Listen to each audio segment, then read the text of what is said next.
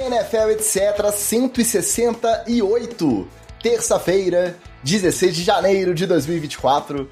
Eu sou o Ticas e depois de uma semana mais que agitada nos bastidores, com as demissões de Bill Belichick, Pete Carroll e Mike Vrabel, a super rodada do Wild Card 2023 acabou sendo meio morna, apesar de algumas temperaturas verdadeiramente geladas. E falando nisso, quem hoje chega com um coraçãozinho gelado é ele, o torcedor historicamente mais sofrido deste podcast, o homem que viu a chama da esperança se apagar com o vento gelado lá de Kansas City, o cara que teve o brilho no olhar ofuscado pelos densos flocos de neve do Missouri, o torcedor que fica sem sinal de internet todos os dias em que seu time tá jogando, de umas três rodadas para cá. O Wallace Matos, o nosso Oli. Fala, Oli. Ainda tá com aquela ressaquinha da eliminação? Ou já se recuperou e agora é bola pra frente? Fala Ticas, fala galera ligada na NFL, etc. É, não, eu preciso de uma explicação. Geralmente eu vejo o jogo no celular e aí não dá para poder ficar conversando e, e, dessa vez eu tinha até uma prova, um, alguém de prova do meu lado. O Magal tava aqui do meu lado. Tava, a gente tava vendo no celular. Não tinha jeito. Porque na TV, quem manda em casa são as meninas que estavam vendo Big Brother Brasil na hora do jogo do, do meu Miami. Então nós estávamos, começamos vendo o jogo no celular e depois partimos aí, já estava 20, é, é, cara, 19 a 7, que ficou um tempão o placar de 19 a 7, já estava muito tempo. Mas é, não, não tô é, muito triste não, porque a gente perdeu para um time que é atual campeão do Super Bowl, mas podia ter jogado bem melhor. Aliás, só uma unidade do meu time apareceu, daqui a pouco eu, eu conto mais sobre isso quando a gente falar da partida. Anota aí então para você renegociar dois contratos nessa off-season. Primeiro contrato. Nosso grupo de apoiadores, o NFL 7 Diretoria, fica carente de te ver comentando ao vivaço ali, enquanto o Miami tá jogando, principalmente quando o Miami tá fazendo vergonha. Então já tem que renegociar aí para as próximas aquisições do grupo, né, a sua ausência ou a sua presença durante os jogos do Miami, principalmente em caso de derrota. E vinculado a essa renegociação, vem o segundo ponto. Primeira semana de Big Brother contra jogo de playoff do Miami, o segundo tem que ter prioridade, tá? Pro ano que vem, eu sei que pra esse ano não dá mais, tá muito em cima, mas aí pro próximo você renegocia esse contrato aí. Tenho certeza que as gloriosas Carol, Sara e as outras meninas que estiverem aí nesse bonde, elas vão entender. Não, não vão não. nem responde, nem abre o microfone, é só balança a cabeça. Então tá. Não terá registro do tostão da minha voz tendo essa resposta aí, porque isso pode se virar contra mim em algum momento. Sabedoria. Sabedoria. Já quem chega com o coração totalmente quentinho é ele, o homem que não tem pudor de, após o seu time ser eliminado, focar todos os esforços da torcida contra os seus adversários históricos. O segundo maior corneteiro de Dallas, mesmo antes de ser modinha, Luiz Vitorino, nosso Magal. E Magal, o torcedor dos Giants, e esse fim de semana foi maravilhoso, hein? Uma derrota de Dallas e de quebra ainda, uma derrota do Eagles e os dois fazendo vexame. Se bobear, é mais gostoso comemorar isso que uma vitória dos próprios Giants ou não? Fala, meus amigos da NFL, etc. Ticas, o Magal de antigamente ficaria duplamente feliz. Mas o Magal de hoje é um Magal que está envolvido na união de Eagles. Então, eu realmente, assim, eu fiquei chateado com a derrota dos Eagles. Juro pra você, de verdade. Queria que os Eagles tivessem passado. Não acho que o Tampa Bay tenha um time que mereça estar tá avançando em playoffs, sendo muito honesto, apesar de toda a narrativa do Baker. Mas o Cowboys, né, cara? O Cowboys é um grande investimento de ódio, porque sempre entrega. Odiar o Cowboys é uma coisa que sempre dá retorno. Porque o Cowboys sempre vai te entregar uma coisa vexaminosa. Olha que construção maravilhosa ganhar todos os jogos em casa, fazer essa hype de que em casa ninguém derruba a gente, para perder nos playoffs aonde? Em casa. Jerry Jones no seu camarotezinho assistindo com toda aquela aquela penca de, de suga, sanguessuga que fica ali atrás dele, vendo o que? O time dele ser sapecado. Como diria o famoso Fab Four, All you need is love. All you need is love.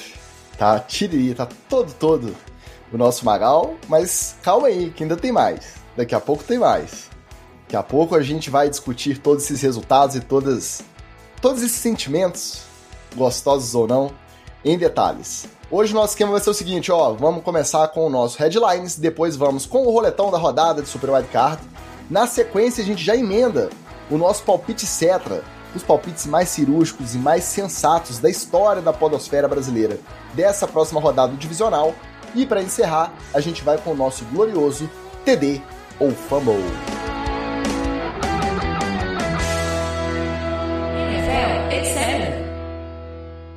Falando em palpite sensato, Robson Castro já tá marcando a sua presença aqui no chat, falando: ó, hoje deu para vir acompanhar o Ticas Sensato, realmente o único sensato desse podcast. A audiência já sabe quem é. O nosso Pedro Lima chega falando que tá nesse playoff só para torcer para os Ravens se lascarem.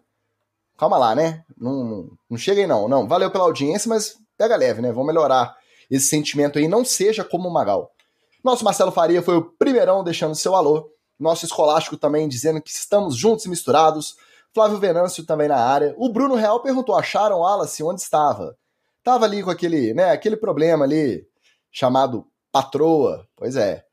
E o Desson chega mandando que depois desses jogos os Packers têm grande chance de passar uns 40 anos sem se preocupar com o quarterback, porque emendou na sequência Fabre, Rodgers e agora o Jordan Love. É, o o otimismo tá reinando lá pelos lados de Green Bay. E o nosso Fabiano Bispo, aí chegou cedo hoje também, garoto. Tá, tá ficando bom o negócio, hein? Deixando seu boa noite. Vamos lá, mas antes da gente ir pro, pro nosso roletão falar dos jogos, o Gerald Mayo foi anunciado oficialmente o novo técnico dos Patriots. Para você que não ouviu, a gente teve o primeiro NFL urgente cetra da história, repercutindo justamente a demissão do Bill Belichick na última quinta-feira. Então, confere lá a nossa reação imediata. Logo na sexta-feira já veio o anúncio oficial do Gerald Mayo, anunciado como novo técnico dos Patriots. Ele que é um cara que foi draftado lá em 2008 e ele só jogou nos Patriots e só trabalhou como treinador, começou a sua carreira como técnico assistente justamente nos Patriots. Então a dúvida que fica, Wallace, é, com esse histórico todo, ele tendo vivido a carreira dele inteira de jogador e de técnico lá, ele representa de fato ou não uma mudança significativa na cultura depois da saída do Bill Belichick. Ô, Ticas, isso tá me cheirando mais a equipe de transição do que a governo de fato. É, aproveitar que nós tivemos uma transição de governo aí é, é, bem próxima, e porque realmente não muda muita coisa da filosofia é, New England Patriots implementada por Bill Belichick. Eu acho que realmente não tem que ter uma uma mudança radical. Até porque a gente apostava, por exemplo, no Mike Vrabel, que também é um cara que faz reverência, como destacou muito bem o Magal, para o próprio Bill Belichick. E certamente iria lembrar de suas raízes em New England, que foi jogador do BB, uh, eh, para poder implementar uma nova, uh, uma nova forma de jogar. O meu problema com o Gerald Maionese aí é que é a inexperiência dele para encarar uma torcida que está acostumada a ganhar, que já está impaciente com os últimos três anos de Bill Belichick indo por água abaixo, aí depois de ter é, feito o seu divórcio com o Tom Brady, e que ficou mais pé da vida ainda porque o seu Tom Brady foi para outra franquia, uma franquia ruim, para ganhar um Super Bowl. E aí o seu Bill Belichick não conseguiu transformar um outro Zé Ninguém em Tom Brady. Ou seja, tá devendo nessa conta aí é, dos anéis, pesa um pouco mais da balança para o lado do Tom Brady.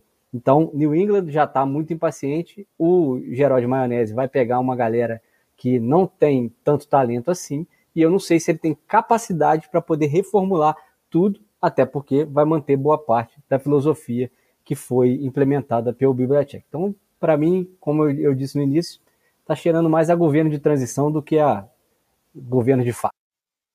Eu concordo com a Alice e vou te falar um, um outro problema. Eu não sei o quanto que esse buraco que o Bill Belichick deixa, não só nas atividades de campo, mas nas atividades extra-campo também, os pitacos que ele dava em draft, etc., como que esse buraco vai ser suprido. Porque você acaba tendo que suprir os dois buracos. Você não está, está só trocando um head coach. Né? Você está trocando um cara também que participava de outros aspectos da gestão do time. Então, é, e não adianta você fingir que essa função não vai cair para ninguém. Não é igual as empresas fazem magicamente, assim, né? De, não, tira um cara e essa função aqui. Eu não sei, a gente joga para alguém e vai dar tudo certo no final. Né? E dá certo, né? Com a exploração do, de quem pegar o, o rabo de foguete. Então, eu acho que essa transição do, do, dos Patriots pós-Brady e pós-Belichick precisava ser mais bem estruturada e sim, você precisa levar em consideração o impacto que isso vai ter para a torcida. Porque você pode garantir, meu filho, começar o ano que vem, semana 4, se esse time tiver 1-3, tiver 2-2 com dois jogos no sufoco, a corneta vai começar a apitar sem parar. E aí eu quero ver se o Robert Kraft vai ter paciência, que a paciência dele já deve estar se esgotando já, né, com a vida, se ele vai ter paciência de não, contemporizar, vamos lá, gente, tanana. O que eu acho que poderia ser um grande pulo do gato aí seria o New England trazer um bom GM ou um bom cara dessa área de gestão, um cara que a gente aqui, né, não fica, pô, você sabe quem que é o, o, o scout de não sei o que do Cleveland Browns? Pô, pode, pelo amor de Deus, né? Mas assim, trazer um cara top desse de gestão para o New England para dar meio que uma acalmada no âmbito geral da galera de ó, a gente trouxe o cara aqui que é, é, ajudou a reconstruir, sei lá, o, sei lá, o time XYZ aí. Então, sei lá, por exemplo, um Kansas City Chiefs, por exemplo. Ó, a gente trouxe o cara que ajudou a reconstruir o Kansas City Chiefs, ele estava lá desde a época antes do, do, do Smith, do Alex Smith, e veio ajudando nesse processo todo. Porra, beleza, esse é um cara que agora a gente trouxe para os Patriots e que vai ajudar a gente nesse processo. Aí você tira um pouco do peso do peso ruim dessa desconfiança do, do Jared Mayo. Se não fizer isso, se, se essa for a cartinha que você tem, tá aqui, ó. Nova era, Jared Mayo. Aqui na sua mão. Ah, cara, não que eu fique triste, tá? Não que eu fique triste. Mas o futuro não vai ser bom, não. Juntando os dois comentários de vocês. O primeiro do Wallace falando que tá com cara de governo de transição. Foi muito bem apontado pelo nosso Pablo Bira, lá no nosso grupo NFL etc diretoria, apoia.se barra NFL etc, participe você também. Ele é torcedor dos Patriots, e ele mesmo disse, cara, para você vir logo depois do maior da história, é muito difícil você trazer até um outro figurão, porque a tensão vai ser tão concentrada nesse cara que a tendência são as coisas não andarem já existia um plano todo de sucessão com o dinheiro do meio. Ele já estava previsto em contrato, por isso que o anúncio foi feito tão rápido. Porque quando o time tem isso previsto em contrato, no caso da sucessão, não precisa nem seguir aqueles protocolos da Rooney Rule, entrevistar candidatos de minoria externos, não. Tá tudo dentro do previsto, por conta disso já tá prev... esse plano, né, já está ali descrito em contrato. Então o Bira falou isso e eu achei que tem a ver com o que o Wallace falou. É o papo de que tem um cara ali que, se de tudo der certo e continuar a, o legado e tiver boas vitórias, tiver bons números, ótimo. E se tudo der errado, para quando você trazer o figurão, já vai ter passado, já vai ter esfriado essa fase do substituto imediato. Então, para isso, o governo de transição, como usou muito bem o Wallace e o, o critério, eu acho que pode ter sido uma ótima escolha. E o segundo ponto, agora pegando do Magal, tem a ver com o que o Luiz Norá comentou aqui no chat do Instagram, o maionese é uma grande interrogação. É. Mas qual que é a, o potencial, o otimismo da galera? É ele reproduzir a parte boa da cultura e entender o que deu errado que resultou na saída do Belichick. A teimosia, a insistência em pique que não deu certo, é, tudo aquilo ali de relacionamento pessoal que a gente via que estava meio estremecido, né? E o caso clássico disso aí, a tentativa de colocar Joe Judge e Matt Patricia de coordenadores ofensivos no ano passado. Eu acho que o meio, ele tem a mente mais fresca, até por ser mais jovem, tem, ele vai ser o técnico mais jovem, né, da, da liga inteira. Ele é poucos meses mais jovem que o Chama que veio. Por conta disso, eu acho que ele consegue aproveitar a parte boa. O que não dá para ser o contrário. Ele chegar e falando assim: agora eu sou o cara e eu vou ser o ditadorzão aqui, eu que vou botar o pau na mesa e vai ser tudo do meu jeito. Eu acho que ele não vai dar esse mole, não. Mas realmente é uma interrogação para saber se ele consegue aproveitar só a parte boa. Porque tem muita parte boa. A saída foi estranha, mas a gente não pode perder de vista que teve muita qualidade, teve muita, muita parte boa nessa cultura durante esses 24 anos de trabalho aí.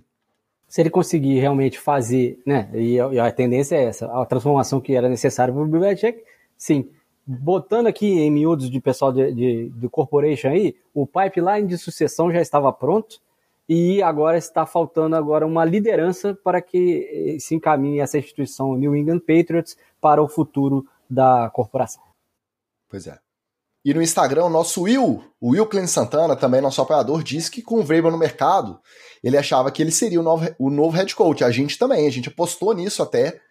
Postamos aí, inclusive, um corte para sermos ostracizados pela galera, falando, tá vendo? Vocês não sabem de nada. É, a gente não sabe muita coisa meu, não. A gente vai pela, pela garofa. Não sei quem achou que a gente sabia alguma coisa quando a gente fica plantando a sementinha da teoria da conspiração. A diferença é que a gente admite, né, Ticas? Essa é, é, a diferença. A gente admite que não sabe, a gente não fica aí pagando de esperto igual várias pessoas. Né? Mas igual eu falei, vamos trocar as nossas fontes privilegiadas, tá? Essa semana tem mais, vai ter mais carteirada aí, aguarde. Quem também chegou na área foi o Gustavo Neto, o Andros Zanforlin, o nosso PVC. Boa noite, Ticas. Tá lindo. São seus olhos, PVC. Não é aquele, tá? É outro PVC. Beijo, querido. E nossa Erika Racibara, Leandro Weber, e o nosso Felipe Bertelli dando seu boa noite, triste pelo fim deprimente de temporada do Philadelphia Eagles, para que ele torce, mas feliz por mais um ano na família, etc. A gente que fica feliz com a sua presença, Felipe Bertelli.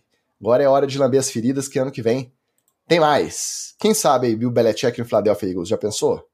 Calma, calma, calma, daqui a pouco a gente teoriza mais.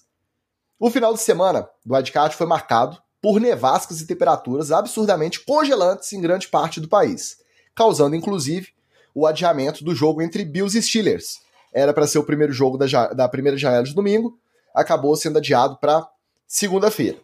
E além disso, tivemos o registro de uma sensação térmica próxima dos 30 graus negativos em Kansas City, fazendo com que o jogo entre Chiefs e Dolphins entrasse no top 4 de jogos mais frios da história da NFL. Aí muita gente começou a questionar até que ponto integridade física, o risco de você estar em campo dando tackle, sofrendo tackle nessas temperaturas tão extremas, é, valia a pena manter. Se existe um limite para a NFL virar e falar assim, ó, realmente, a integridade física dos jogadores está em risco, a gente vai cancelar. Eu acho que se depois de sábado esse jogo não foi cancelado por conta da temperatura, a NFL está provando que não é qualquer nevasca, qualquer frente fria que eles vão congelar. Porque menos 30, você quer qual cenário pior que esse para ter um, um, jogo de futebol americano sendo disputado. Mas enfim, aproveitando toda essa, essa rebordosa, hoje não é dia de pergunta etc. Mas tivemos algumas perguntas ali direcionadas especificamente para esse episódio no nosso grupo de apoiadores, apoia.se barra NFL, etc. A faixa Patrick Mahomes te dá direito a entrar neste grupinho então a gente decidiu abrir uma exceção sobre esse tema das friacas e trazer uma pergunta do nosso glorioso Rafael Cooper, mais conhecido nas redes como nosso Batman do Fogão. Pergunta o nosso Cooper. Abre aspas. Há um tempo atrás, vocês discutiram no programa o sutil interesse da liga em ter finais de conferência em campo neutro. Capitalizar em cima com show ingressos abusivos no estilo mega evento. Esses jogos de frio intenso com nevasca, adiamento, ingressos a preços de banana podem ser um combustível para a NFL seguir com essa agenda? Obrigado, Xuxa. Um beijo pro meu pai pra minha mãe e especialmente para vocês. Então fica aí a pergunta do Cooper, só para lembrar.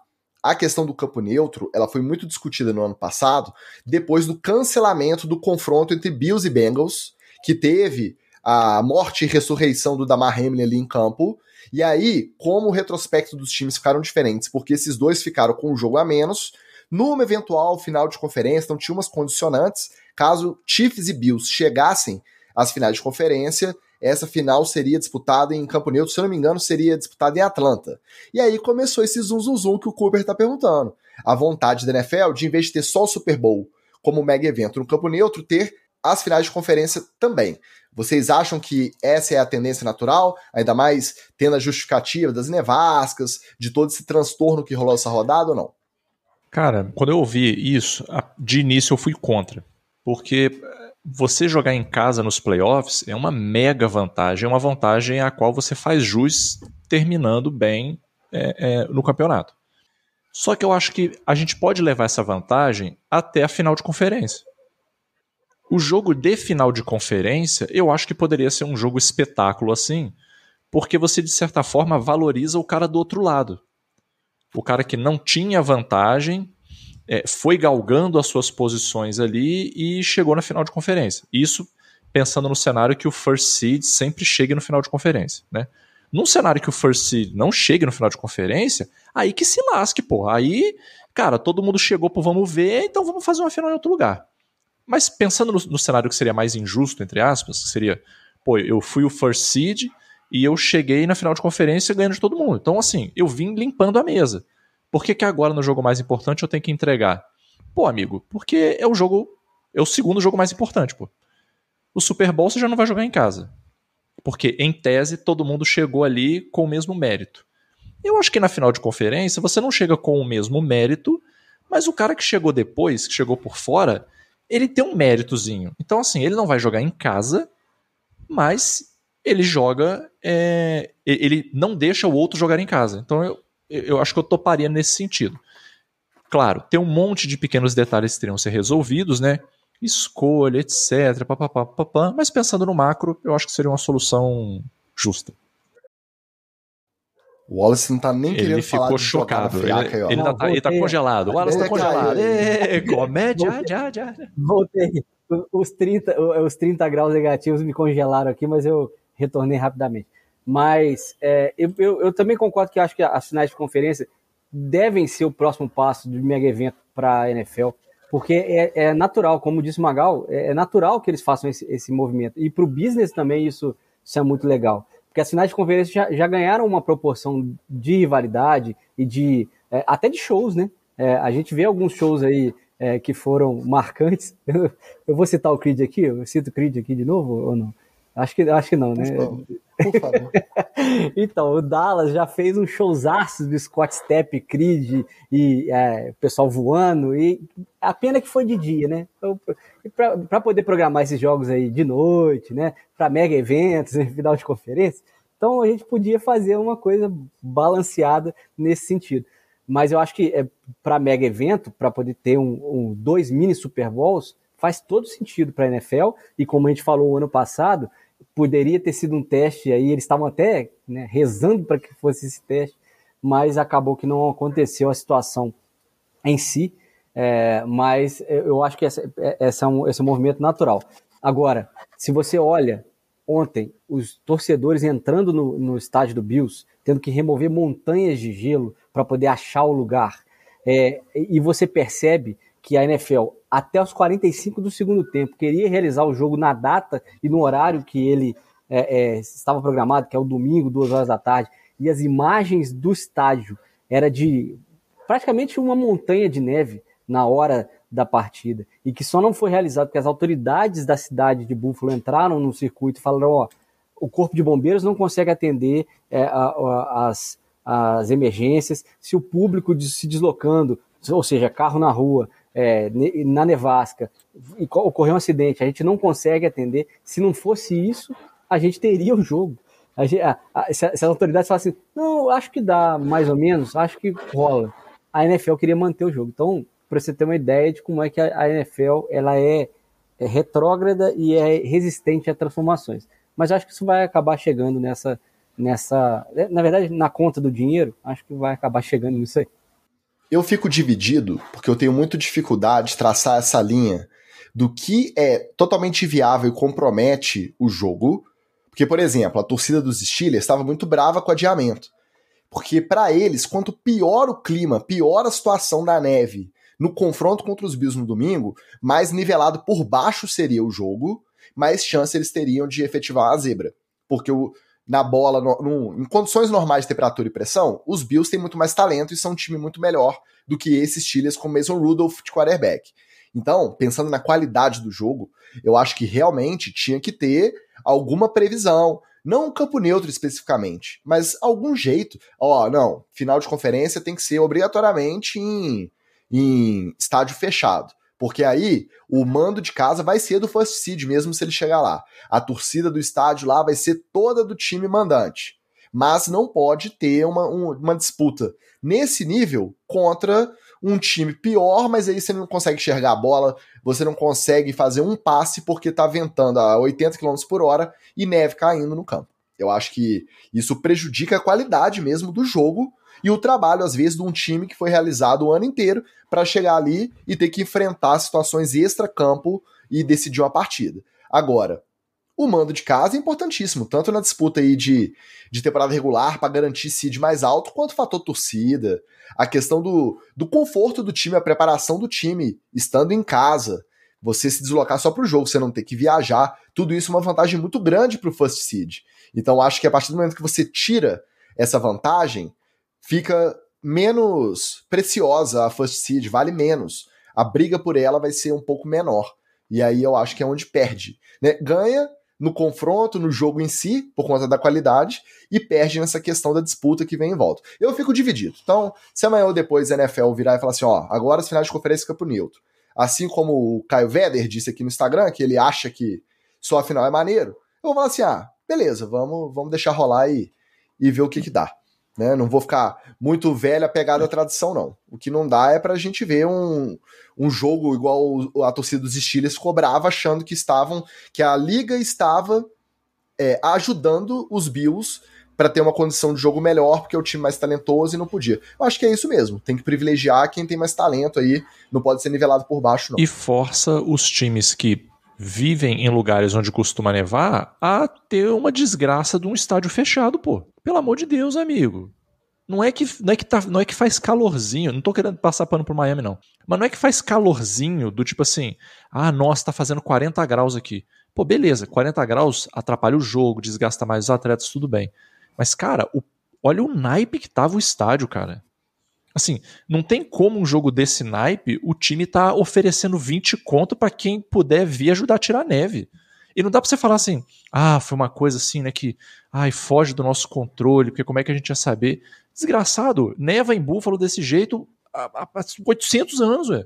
Aí você vai, vamos fazer um estádio aberto. É, vamos deixar o vento entrar. Não, cara, faz um estádio coberto e aí a regra poderia ser simples, chicas.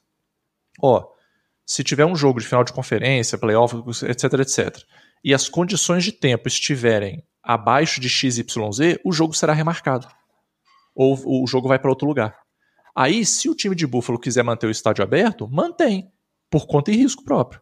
Entendeu? Dinheiro para botar uma lona lá em cima não é problema, né?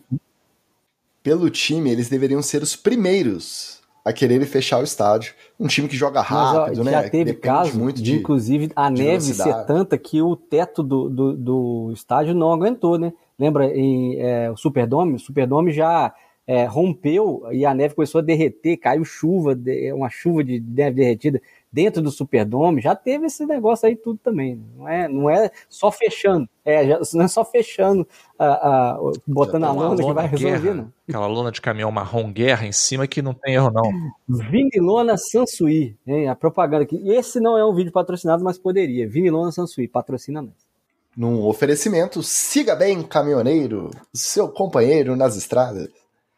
Bom, o Lucas Domingues e o Rei das Rebatidas também chegaram na área a tempo de conferirem o nosso roletão da rodada do Super Wildcard.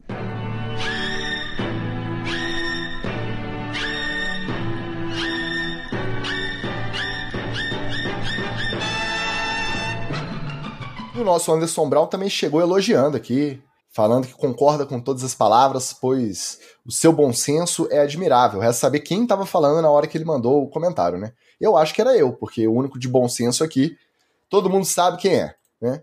Vamos começar o nosso roletão?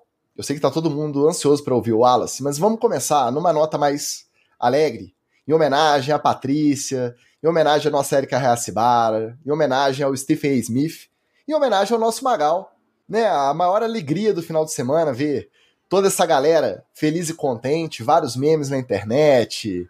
Deu para sentir de longe a alegria com esse Packers 48-32 Dallas Cowboys. Aí você fala, ué, mas só duas posses, 16 pontos de diferença? Não, placar totalmente enganoso.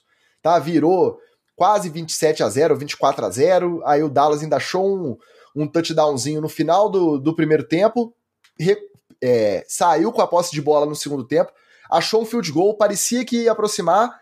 Aaron Jones já foi, fez mais um touchdown, resolveu a partida. Dali para frente foi praticamente garbage. O Jordan Love com um rating quase perfeito. E aí, esse jogo, além da, da repercussão, volta a pressão no deck Prescott, volta toda essa história do Jerry Jones não querer esperar para ficar indo bem na regular e perdendo de maneira vexatória nos playoffs. E aí agora já tá aquele calorzinho. E aí?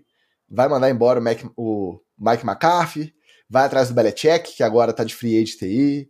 Como é que foi acompanhar esse verdadeiro vexame do Dallas Cowboys ou Magal? E se acha que o McCarthy vai embora, veremos Belichick no Dallas? Olha, o Wallace está de prova, porque a gente também é, viu esse jogo. É, ele teve o vislumbre de me ver dançando no meio da sala ao longo do jogo. Esse foi o nível de alegria que eu senti. Esse foi o nível. Eu, eu literalmente dancei na sala, Ticas. O jogo tava tão bom, Ticas, que foi divertido ver o Magal dançar no meio da sala. Olha, é, eu só não vou, eu só não vou é, é esculachar demais o time do Cowboys, porque eu vou esculachar sim. Eu vou esculachar sim. O negócio é o seguinte: eu venho falando aqui o quanto essa instituição é falida, o quanto esse time não é nada, e vocês, vocês, a imprensa, a imprensa fica com, esse, com essa conversinha de DAC MVP. Ele é um tapado, ele é uma porta, ele sempre entrega na hora que não pode entregar. Aí eu te pergunto, você prefere um sujeito mediano que já chega na sua cara e fala assim: Eu sou mediano, não espere nada muito de mim? Ou o sujeito que, ei, DAC MVP, está nas conversas, temos que falar de DAC MVP. Para o cara me fazer uma palhaçada dessa em plena casa na frente do patrão. Então já começa por aí. Eu me sinto, Ticas, vou, vou trazer um pouco de cultura aqui, que eu também tenho tempo que eu não trago. Eu me sinto a Cassandra da podosfera brasileira. Vocês sabem quem era Cassandra? Cassandra, na mitologia, recebeu um dom e uma maldição. Ela tinha o dom de prever o futuro, mas a maldição é que ninguém acreditava nas coisas que ela dizia. Então ela sabia o que ia acontecer, mas não importava o que ela dissesse, ninguém acreditava nela. Eu sou a Cassandra. Achei que você ia falar que a Cassandra era a Ciba Labanian no Sai de Baixo. Gostaria. Abajur cabeção. Gostaria, mas eu nunca dancei cara caramba, cara caraô, seminu na, na, na área de serviço de casa. Então eu não poderia ser a Cassandra. Mas. A Cassandra mais um, travou. Mais um afetado pela nevasca e pela frente mas, fria. Mas então, é, eu, como parte derrotada, um tenho que me defender aqui que eu torci muito pro Dallas, né? é, pro Dallas se ferrar, na verdade. E só uma pequena nota, eu já estava eu tava muito decepcionado com o jogo do Miami, achando que ia ser a pior equipe dos, dos playoffs do Wild Card. Quando vem o Dallas e faz essa vergonha aí e, e salva o Miami da, da, de ser o pior time em campo, porque se é, é, você comparar, o Green Bay começa a colocar é, jogadores que não tem não tendo primeiro nem segundo seed, primeiro nem segundo string, já na metade do terceiro quarto. Foi começar a poupar a galera para o jogo, para o próximo jogo, é, na metade do terceiro quarto, porque já estava decidida a partida. Já não tinha como o, o, o Dallas voltar, a não ser é, que alguém paralisasse o jogo por ali, metesse a mão no refletor, fazer igual aquelas manobras de São Januário antigamente, quando o time estava ganhando do Vasco, né? não, não dava mais. E é, realmente, é, coitado do papelzinho da mão do seu Jerry Jones. A hora que ele toma, acho que é o 28, se, eu, se eu não me engano, se é, não sei se é o 28 ou se é o próximo touchdown, ele dá uma pancada com o papelzinho na, na mureta, que ali ele decretou a, a vida, né, o futuro de seu Mike McCarthy. Né? Eu acho que esse aí é, só vai dar um adeus. Será? Tem 48 horas já. Eu achei que essa altura, que o pauteiro desse podcast achou que essa altura deixou até um espacinho ali no headlines, lá, Mike McCarthy demitido. Eles vão atrás do Bill Belichick e 48 horas depois ainda não rolou. Eu acredito que se existe essa gana por ganhar um playoff, o Jerry Jones ficando cada ano mais velho, não vai voltar no tempo, tá com 82 já, indo para 83. O tempo dele tá contado não dá para ficar insistindo com o Mike McCarthy contar essa mesma história pelo quarto ano. Porque por três anos, eu acho que a amostragem é boa. Muito bem na regular, 12-5. E aí, nas outras rodadas, chegou nos playoffs, ganhou a primeira partida, perdeu de maneira meio vexatória a segunda. É a primeira vez, tudo bem que são só quatro temporadas, mas é a primeira vez que um seed número 7 consegue bater um seed número 2. Não que os Packers sejam uma grande surpresa, por quê? Porque na reta final eles já estavam jogando uma bola redondinha. A defesa, que era o, a principal falha do time, foi se ajeitando. Jordan Love continuou jogando muito bem. Não parece que é o primeiro ano titular, porque ele não é calouro, né? Ter ficado ali aqueles anos no banco atrás do Aaron Rodgers ajudaram muito ele. Mas eu tô surpreso de 48 horas depois do final do jogo, a gente não ter ainda notícia da demissão do Mike McCarthy e da perseguição do Jerry Jones ao Belichick. O Belichick essa semana concluiu a entrevista no Atlanta Falcons. Pois é, essa que foi a notícia. Igual a gente vê os coordenadores aí, a galera que tá disputando, ó, essa semana teve também o Jim Harbaugh, concluiu a entrevista lá nos Chargers. Aí saiu a notícia, o Atlanta Falcons concluiu a entrevista com o Bill Belichick.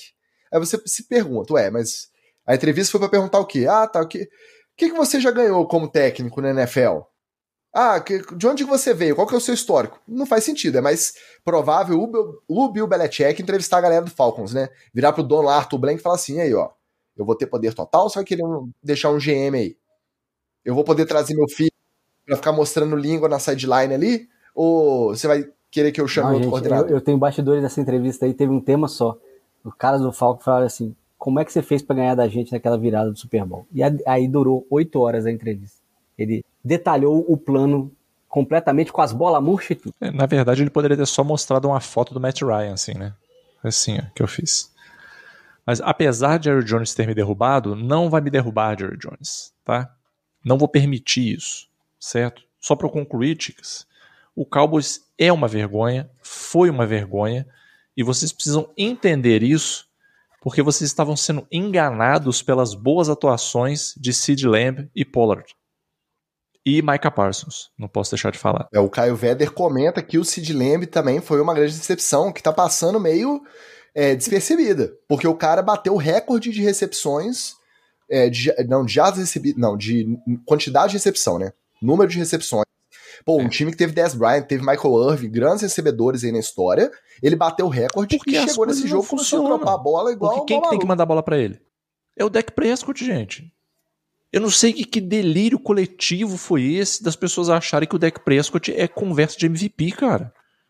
Pelo amor de Deus, tinha gente ainda esticando conversa de Dak Prescott e parando de falar de Jalen Hurts, que tava fazendo um bom trabalho, pô.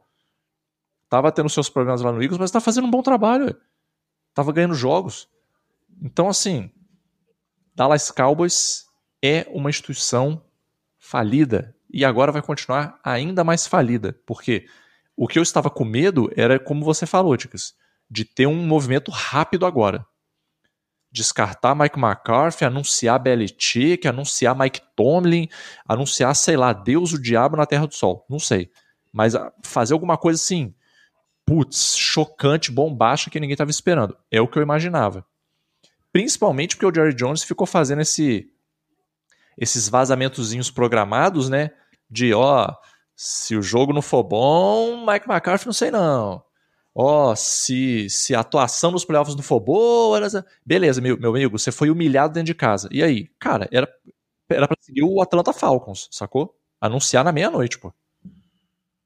O que surpreende, Magal, é justamente ele ter o pretexto perfeito para demitir, porque depois da forma que foi a derrota, e pelo terceiro ano seguido chegando no playoff e perdendo de maneira é, vexatória, para ele demitir, eu acho que ninguém vai virar e falar assim: nossa, você está sendo injusto com o Mike McCarthy.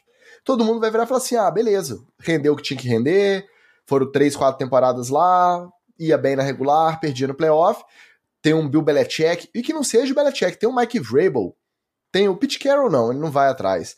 Mas tem um de Harbaugh, porque com esse time aí, com um técnico melhor, eu acho que dá para ir mais longe, mesmo com o Dak Prescott, né? Agora, deixa eu só trazer a gente falou que não tem pergunta etc hoje, mas eu preciso trazer as perguntas que os apoiadores mandaram lá pedindo pra gente comentar.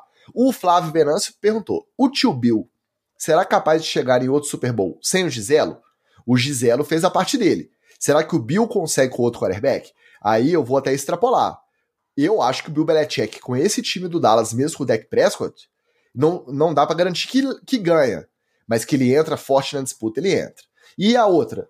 do nosso Alexandre Gresserpa, aproveitando o ensejo. Russell Wilson e Bill Belichick podem trabalhar juntos? Qual seria o melhor local para isso?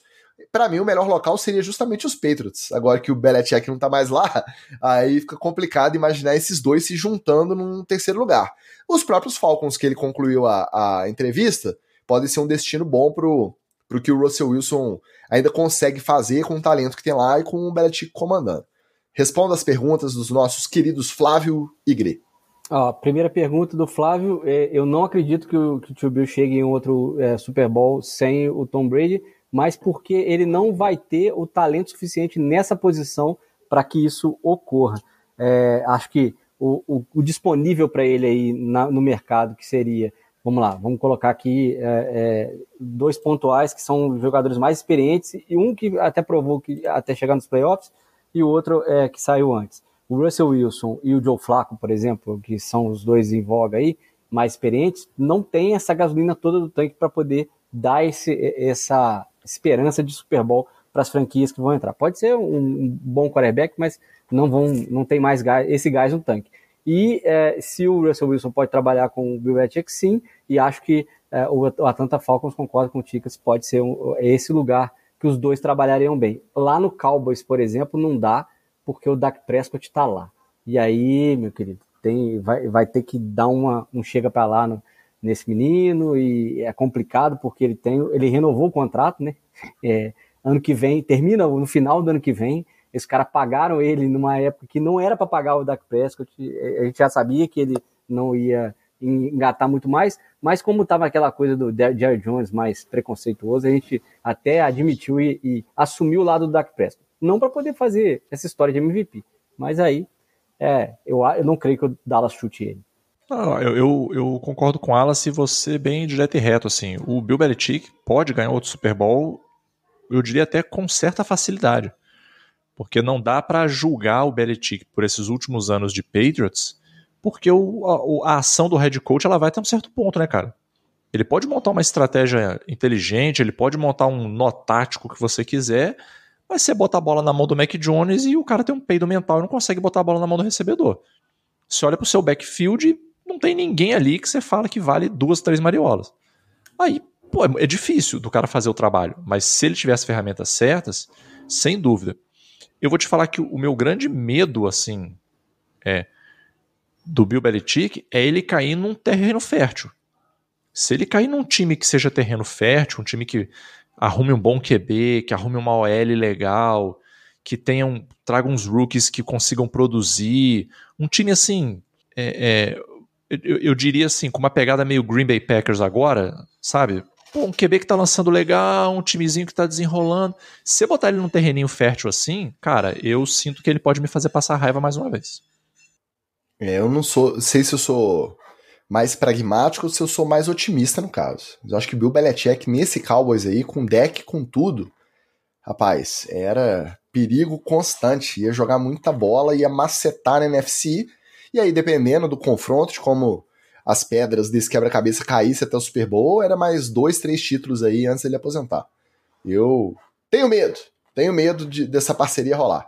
Vai ser o Império do Mal 2.0, 3.0, vai ser difícil segurar os velhinhos lá. E outra, lá tem um, uma vantagem pro Bill Belichick também, porque os GMs já são o próprio Jerry Jones e o Stephen Jones, filho dele. Então não precisa nem nomear um terceiro GM aí, falar com o Belichick, não, ó, vem cá, a gente fecha as contratações juntos. E outra, botando na ponta do lápis, o time do Dallas é bem construído. Tem talento em tudo que é lado, tem qualidade aí. O Magal tá sempre citando aí a meia dúzia lá que faz diferença, mas, pô, nem todo time tem meia dúzia de diferenciados igual o Dallas tem. Eu diria que a maioria. A maioria não tem, pô. A maioria. Ainda bem, Deus é bom e o mundo é justo, que o Cowboys caiu mesmo tendo esses caras que fazem muita diferença. E vou te falar, esses três aí, eles sozinhos, dependendo da franquia para qual eles forem, eles conseguem dar uma virada de chave na franquia. Você bota um Sid Lamb em algum outro canto aí, você bota um Micah Parsons em algum... Cara, imagina um Micah Parsons numa defesa do Steelers se o Mike Tomlin ficar lá. Meu amigo, dá uma acendida na fogueira ali que eu vou te falar uma parada, cara. Sacou? Ó, oh, o Escolástico diz que se os Falcons contratarem o Kirk Cousins e o Bill Belichick, eles chegam ao Super Bowl. É um outro free agent, na verdade os dois free agents, né, que podem fazer uma graça aí de mudar de time e construir aí um, uma história diferente são o Russell Wilson e o Kirk Cousins, que eu lembro de cabeça que sejam relevantes são os dois, né? E com certeza no Falcons todos os dois são um upgrade violento para o Desmond Reader. O nosso Rafael Negreiros, coach Batatão, chega na área dando seu boa noite e dizendo que ele não viu os resultados do fim de semana. O Dolphins derrotou o cansado Kansas City Chiefs? Derrotou o Wallace? Não, então, eu não sei de onde ele tirou que o, o Chiefs está cansado, mas tudo bem. É, ele, ele, tem essas análises assim porque ele, o time dele foi eliminado mais ou menos na quinta rodada da temporada regular, é e aí ele fica viajando essas coisas assim. É verdade. Nosso Austin Ferreira passa para assinar o livro de presença e não reprovar por falta. Muito bem. Façam sempre isso. E o nosso Will pergunta se é mais fácil os Packers ganharem dos 49ers ou os Texans ganharem dos Ravens. Lá no Palpite Cetra a gente elabora melhor. Já que a gente passou pela parte feliz, vamos chegar na parte triste. Aproveitar que o nosso batatão já deu a deixa. E aproveitar que o Ali agora tá com internet, voltou o sinal 3G ali, parou de ver Big Brother, não começou o Big Brother ainda. Ele pode comentar o Chiefs 26, 7 Miami Dolphins, o jogo que só o Ticas acertou no palpite Cetra, verdade seja dita. Né? Ah, tem que até fazer justiça, né? Packers e Cowboys, só o Magal teve coragem aqui de cravar que os Packers levavam, acertou sozinho. Chiefs e Dolphins, só o Ticas acertou sozinho. As lesões, obviamente, influenciaram no desempenho do Miami, mas faltou mais, mais coisa, né, Wallace? Não dá para colocar só na conta de, de jogador de menor nível porque os titulares estavam lesionados, não.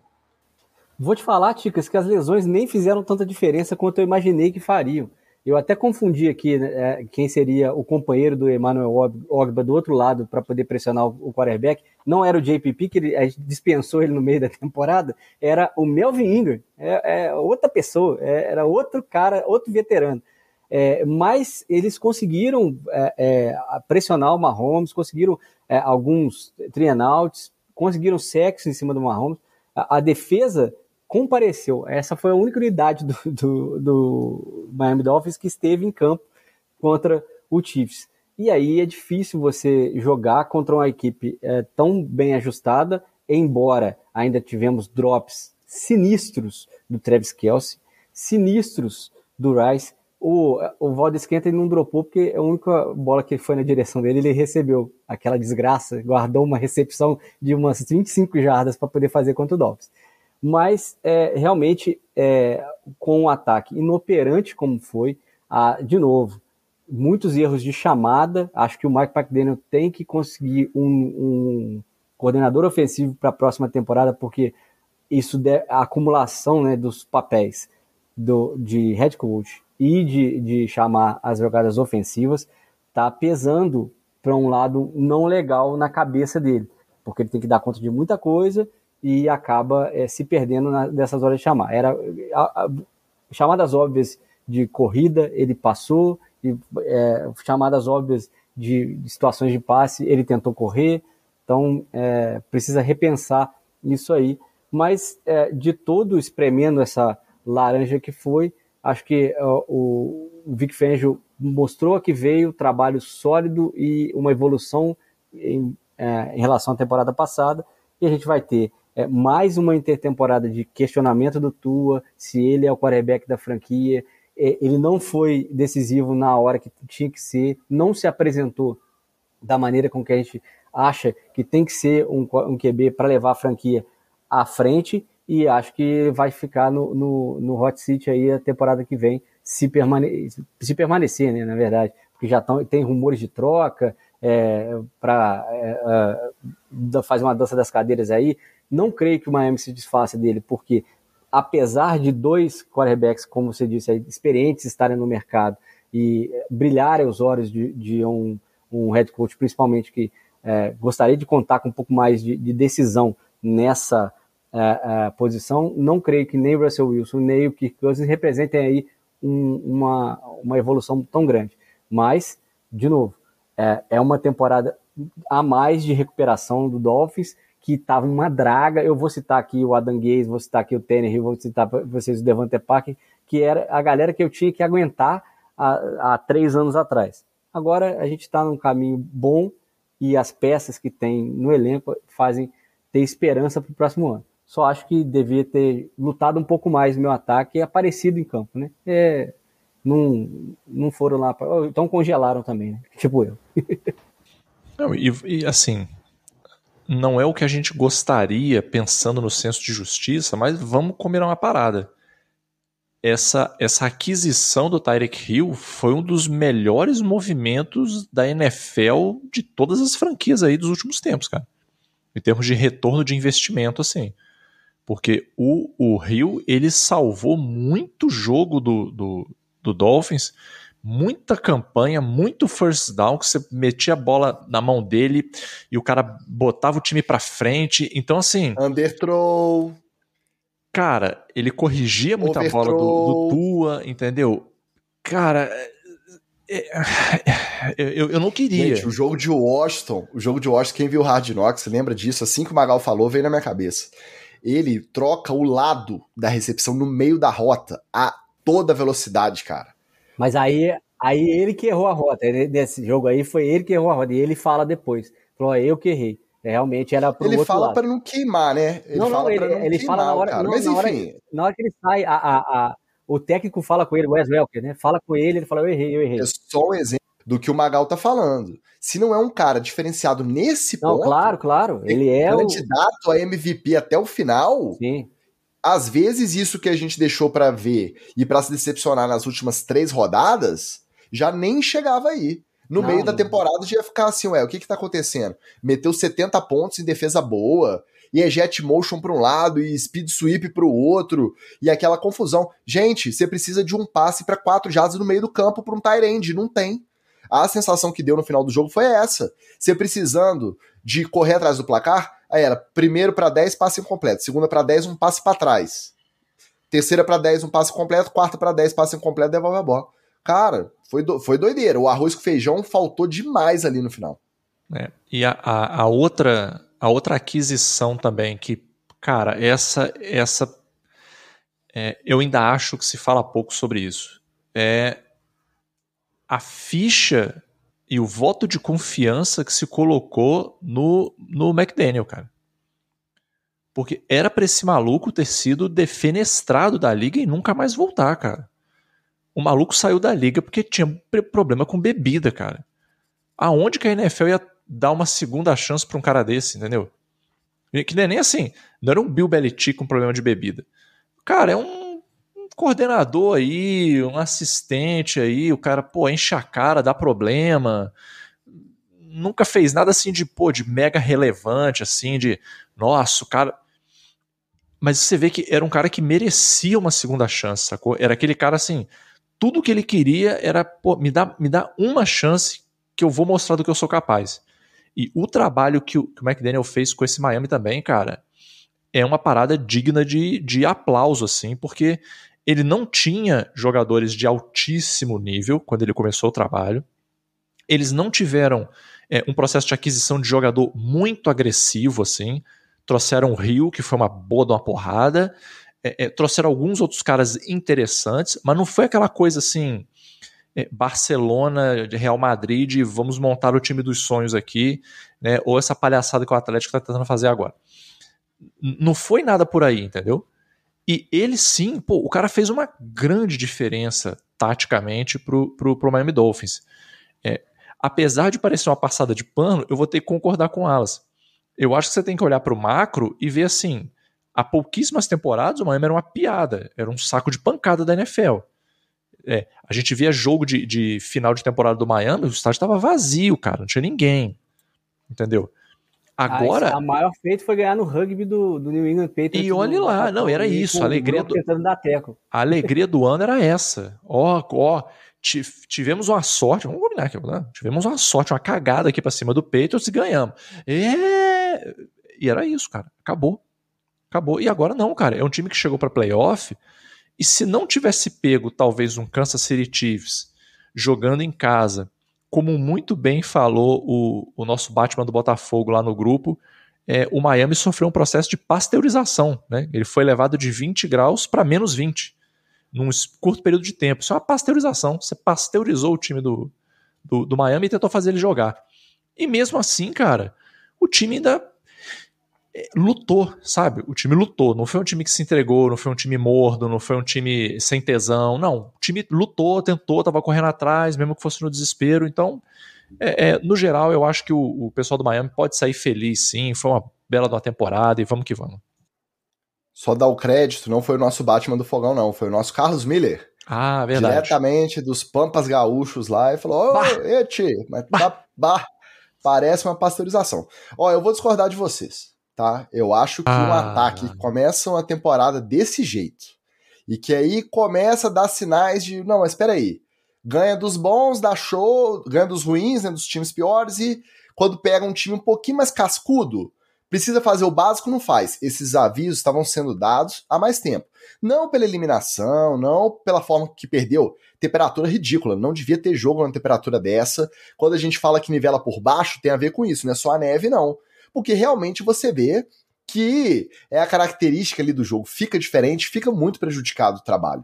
E aí eu acho que, obviamente, vai influenciar mais no Miami, que tem menos hábito de jogar nessas, nessas circunstâncias. Mas sem querer dar isso de desculpa, os sinais de que estava precisando dar uma sacudida e rever aí, né? Pô, vamos, vamos lembrar dos últimos jogos. Aquele contra os Bills, que foi o que definiu que não foi a Seed 2. Pô, poderia receber esse joguinho em casa, pegar um adversário mais fraco, jogar numa temperatura melhor, e aí não conseguiu render. Teve lesão? Teve, mas eu acho que os avisos foram dados há mais tempo, e um time que começou a temporada nessa hype devia terminar um pouquinho melhor. Perder do jogo, acontece.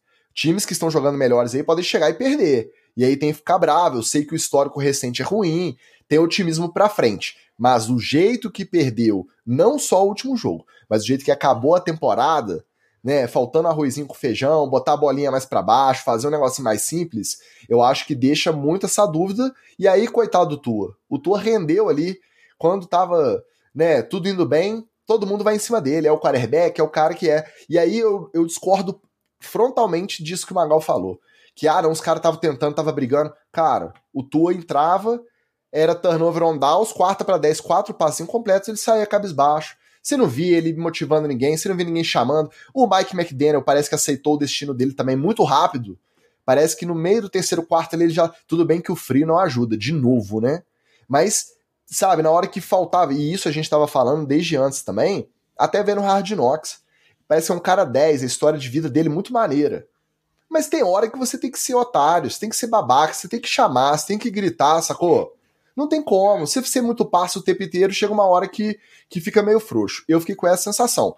Não é sangria desatada, eu acho que ele consegue é, estudar isso também, né? Melhorar em relação a, a essa hora de ter que puxar um pouquinho mais curta a rédea. Mas eu acho que o final foi muito decepcionante, cara. E é óbvio, eu me apego porque eu assisto Hard Knocks, então eu tenho uma certa torcida, eu fico vendo as historinhas ali, eu quero que eles se deem bem. Ah, ser eliminado desse jeito, cara. Não o, a eliminação, repetindo. Mas o fim de temporada foi muito chato, cara. Não, não curti, não. E eu acho que vocês deviam economizar esse paninho aí, deviam criticar mais a forma com que as coisas acabaram lá. Não, Ticas, eu vou, eu vou fechar o seu argumento aqui pra gente poder falar do Lions. O que, que eu acho que aconteceu com o McDaniel? eu acho que chegou naquela situação onde você não sabe o que fazer.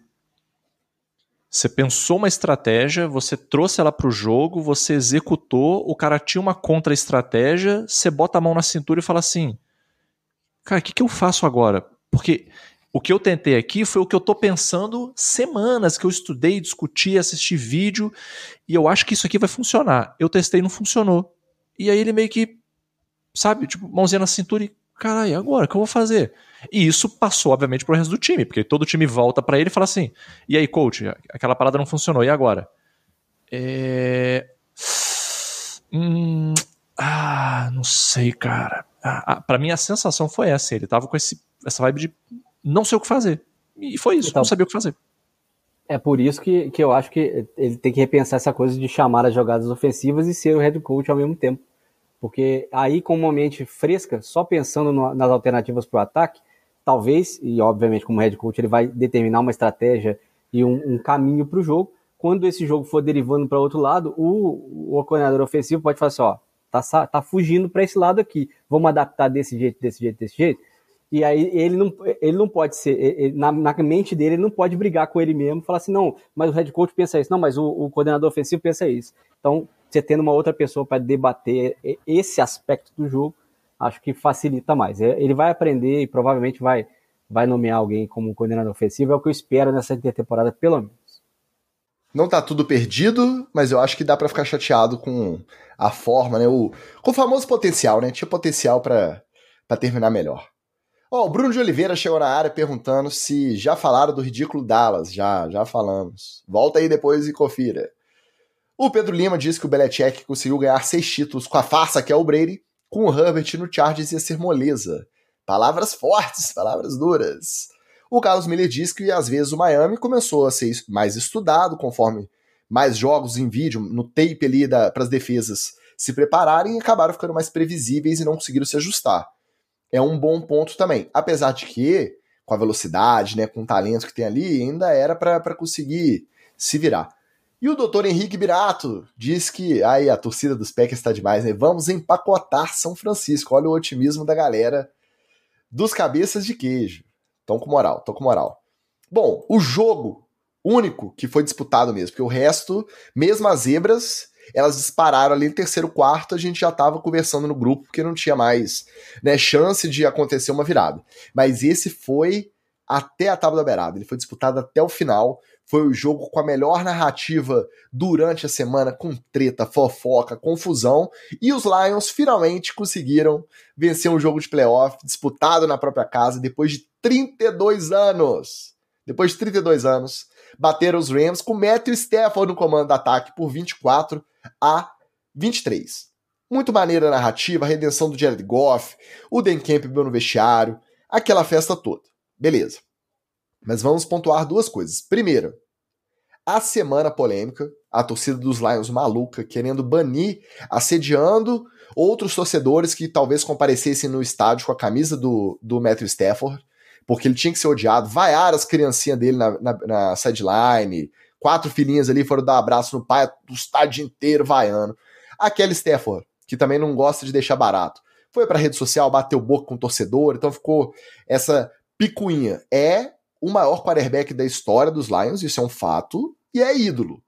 Será que a galera passou um pouquinho do ponto? Porque eu acho que você não deixar de reconhecer que o cara é o ídolo. E na hora do jogo ali, querer acabar com a vida do cara e vaia e xingue e tal, é do jogo. Mas eu acho que passou um pouquinho do ponto. Vaiar as filhas, querer banir camisa do estádio e prometendo bater nos caras que apareciam com camisa do Metro Staff, eu achei que passou.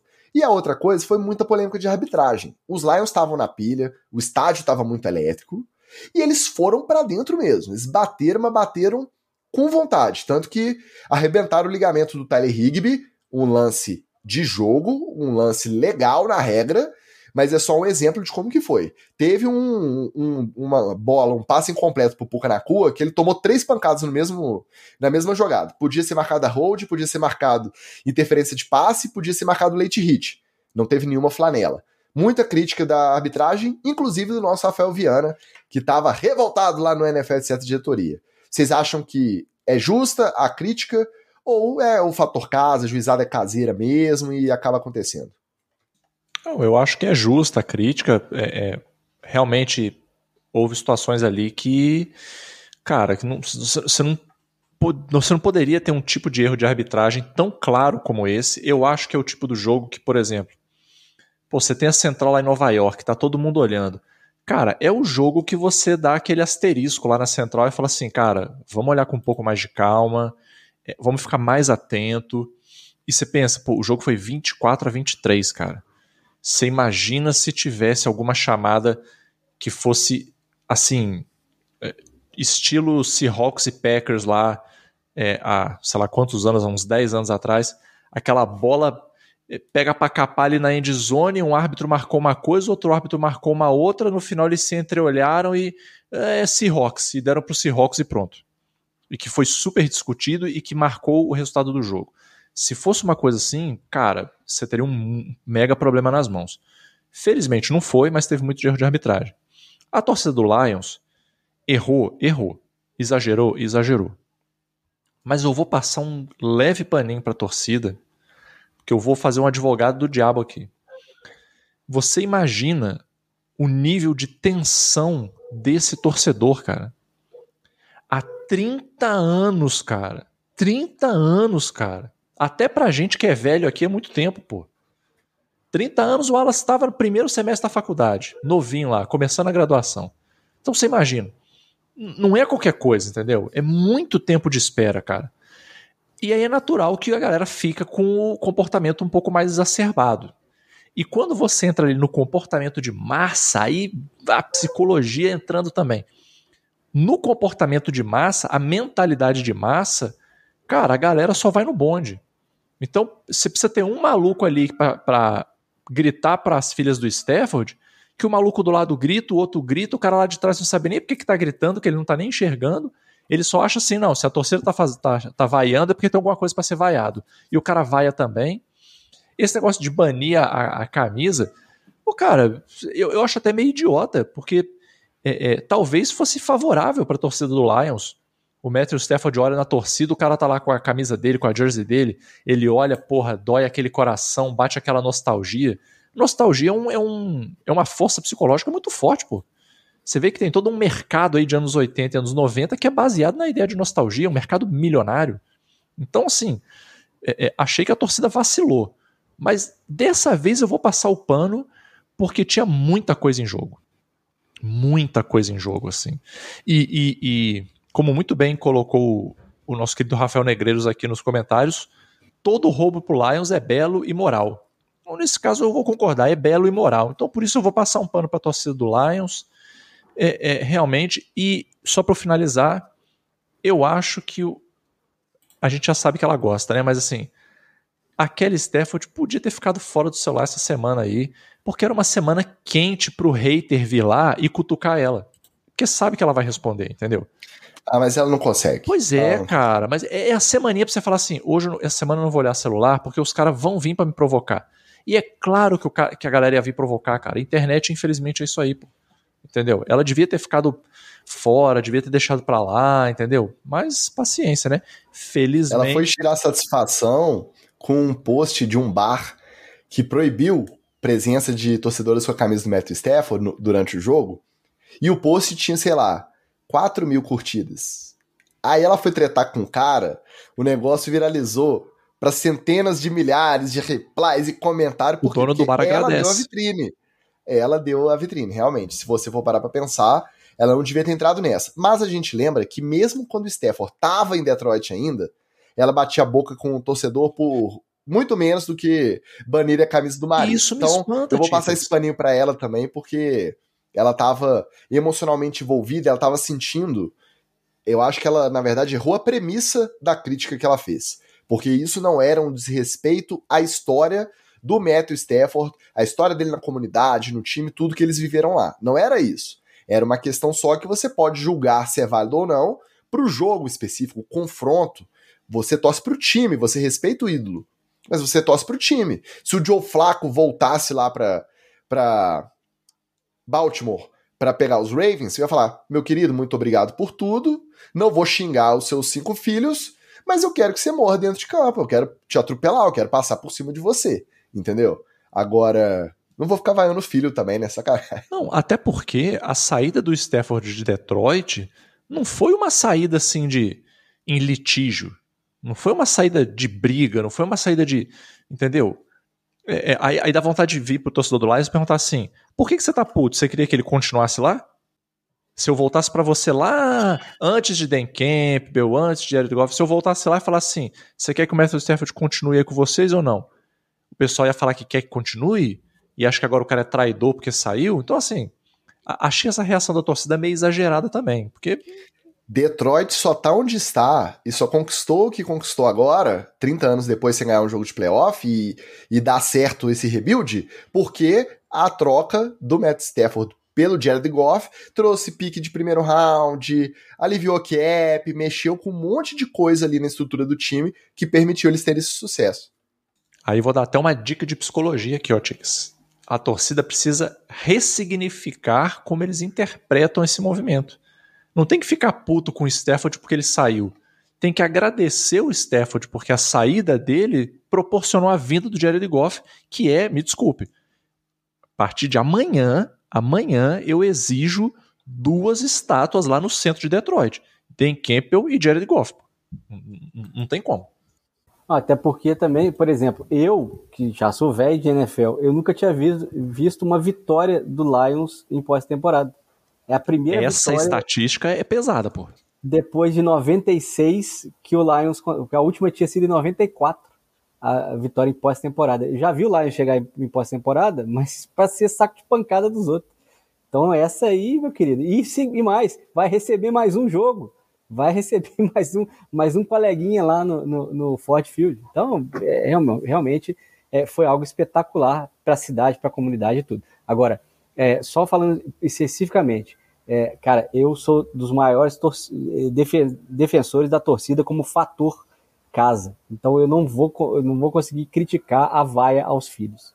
Meu irmão, você pode ser ido quanto você quiser. Você voltou para jogar contra mim, você vai tomar todo o hate que você provoca de amor. No dia seguinte eu te amo de novo. Mas na partida específica, entrou pra, porta para dentro do, do estádio, ginásio, que for, eu vou despejar todo o meu amor em forma de ódio na sua, na sua direção. O Magal sabe disso. O ódio é o, é o sentimento mais próximo do amor. Então, é, é, acho que a, o, o, torcedor ali tem que dar uma, uma, uma, um desconto. E o próprio Dan Kemper falou isso na, na coletiva, falou que estava dando para sentir a eletricidade do estádio de dentro do vestiário. Então, não tinha a gente que não tem nada, nada a ver com os times, cara. A gente assistindo o jogo, a gente estava nervoso por conta da construção da narrativa, né? Aquele, cada bola poderia definir, ficou com um, esse um ponto de diferença o último período quase inteiro. Então, tava dando para sentir, tava palpável mesmo essa energia, né? Famosa atmosfera de cortar com a faca né, no ar. Mas realmente é, eu, eu adorei a vitória do, do, Lions, mas eu não me surpreenderia se o Rams tivesse ganhado, não. Acho que é, é um time que do, do terço final do, da temporada regular para frente mostrou que ainda tem gás. Não sei se o Stafford ainda continua é, é, para mais duas ou três temporadas, mas para a temporada que vem é, o Rams pode preparar aí a sua transição de QB bem com um cara que ainda está motivado e com algumas armas que vão evoluir. E que esse ano não eram para dar nada e já deram frutos, né? Então eu acho que está muito bem para o futuro. O Rams sai de cabeça erguida do, dos playoffs, é, mais erguida, por exemplo, que, que a de Miami. É, acho que Miami tem muito mais coisa para construir e, e é, tempo para gastar do que o, o, Rams, porque o McVay já deve estar tá maquinando aí a, como é que ele vai fazer esse time ser perigoso novamente e a, e a, a construção é sólida. O Lions continua a saga dele e a gente continua é, torcendo para que Dan Campbell e, e seus Blue Caps é, sejam é, tenham sucesso. E o torcedor do Lions tem que lembrar também que foi o Stafford sair que trouxe para eles, ó, ó T.J. Roxon, é, Aidan Hutchinson, o Goff que chegou na troca direta, é, Brown, esses caras só estão no Lions porque o Stafford saiu, meu querido. O Wallace, é, o Puka Nakua bateu recorde de jardas recebidas por um wide receiver calouro em jogo de playoff, mais de 180 jardas, apanhando. Caía, você achava que ele não ia conseguir voltar e ficava um, um snap fora, voltava. 180 jardas. O cara é brabo. Ele já é um o Cooper Cup agora, que é o, o recebedor 2, por mais incrível que isso pareça, o Pucanacua já é o principal alvo lá. Os Rams terminam otimistas, porque o próprio Chama que veio falou na entrevista. Todo mundo considerava que eles eram candidatos a first pick aí no começo do ano e conseguiram remar, chegaram no playoff, fizeram jogo duro, estiveram perto até de bater os Lions.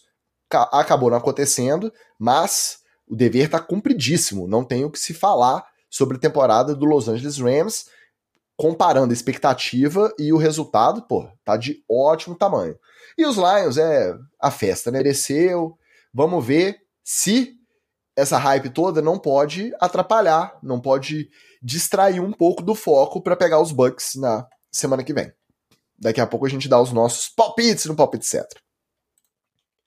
Passando pro próximo, a zebra bem-vinda. Nasce uma estrela, hein? Não é a Lady Gaga, não, mas Nasce uma estrela, Texans 45, 14, Cleveland Browns. Foi uma coça? Foi. Mas o primeiro tempo desse jogo foi muito bom, cara. Primeiro tempo acabou 17 a 14 para os Texans. Os Texans abriram com touchdown, aí os, ou o contrário, os Browns abriram e teve resposta, o outro fez o field goal, o outro respondeu com touchdown. Parecia que ia ser assim até o final. Aí o Joe Flacco lembrou que ele é o old Joe Flacco, não é o, o Elite lá de 2012 duas pick six em três minutos em, em snaps quase consecutivos, e aí acabaram decretando a falência do Cleveland Browns nessa temporada. E verdade seja dita, não dá para colocar só na conta do Flaco, porque essa defesa tão insensada durante a temporada também não teve resposta, não produziu nada perto daquilo que eles produziram durante a regular. Né? Sim, e eu vou dar a razão. A OL do Texas evoluiu demais entre o começo da temporada e esse final. Tanto é que você tem no Singletary, que nunca foi um cara top de, de, de running back, um cara que está carregando o time é, em, em, em, corridas em power, né? Em corrida ali no meio do, dos tecos. A OL está abrindo muita, é, muito espaço e segurando para dar tempo para o CJ Stroud, que nem precisa disso tudo, tá? O moleque fez uma, um, um grande jogo, se colocou realmente como um dos principais nomes da, da NFL, e eu vou te falar que está nascendo uma outra estrela também, que a gente descobriu durante a semana que o Demico Ryans já assinou um contrato, seis anos quase, né, com o Texas, então é, a gente é, crê que ele vai fazer um trabalho longevo no Houston Texans, é um cara que merece pra caramba.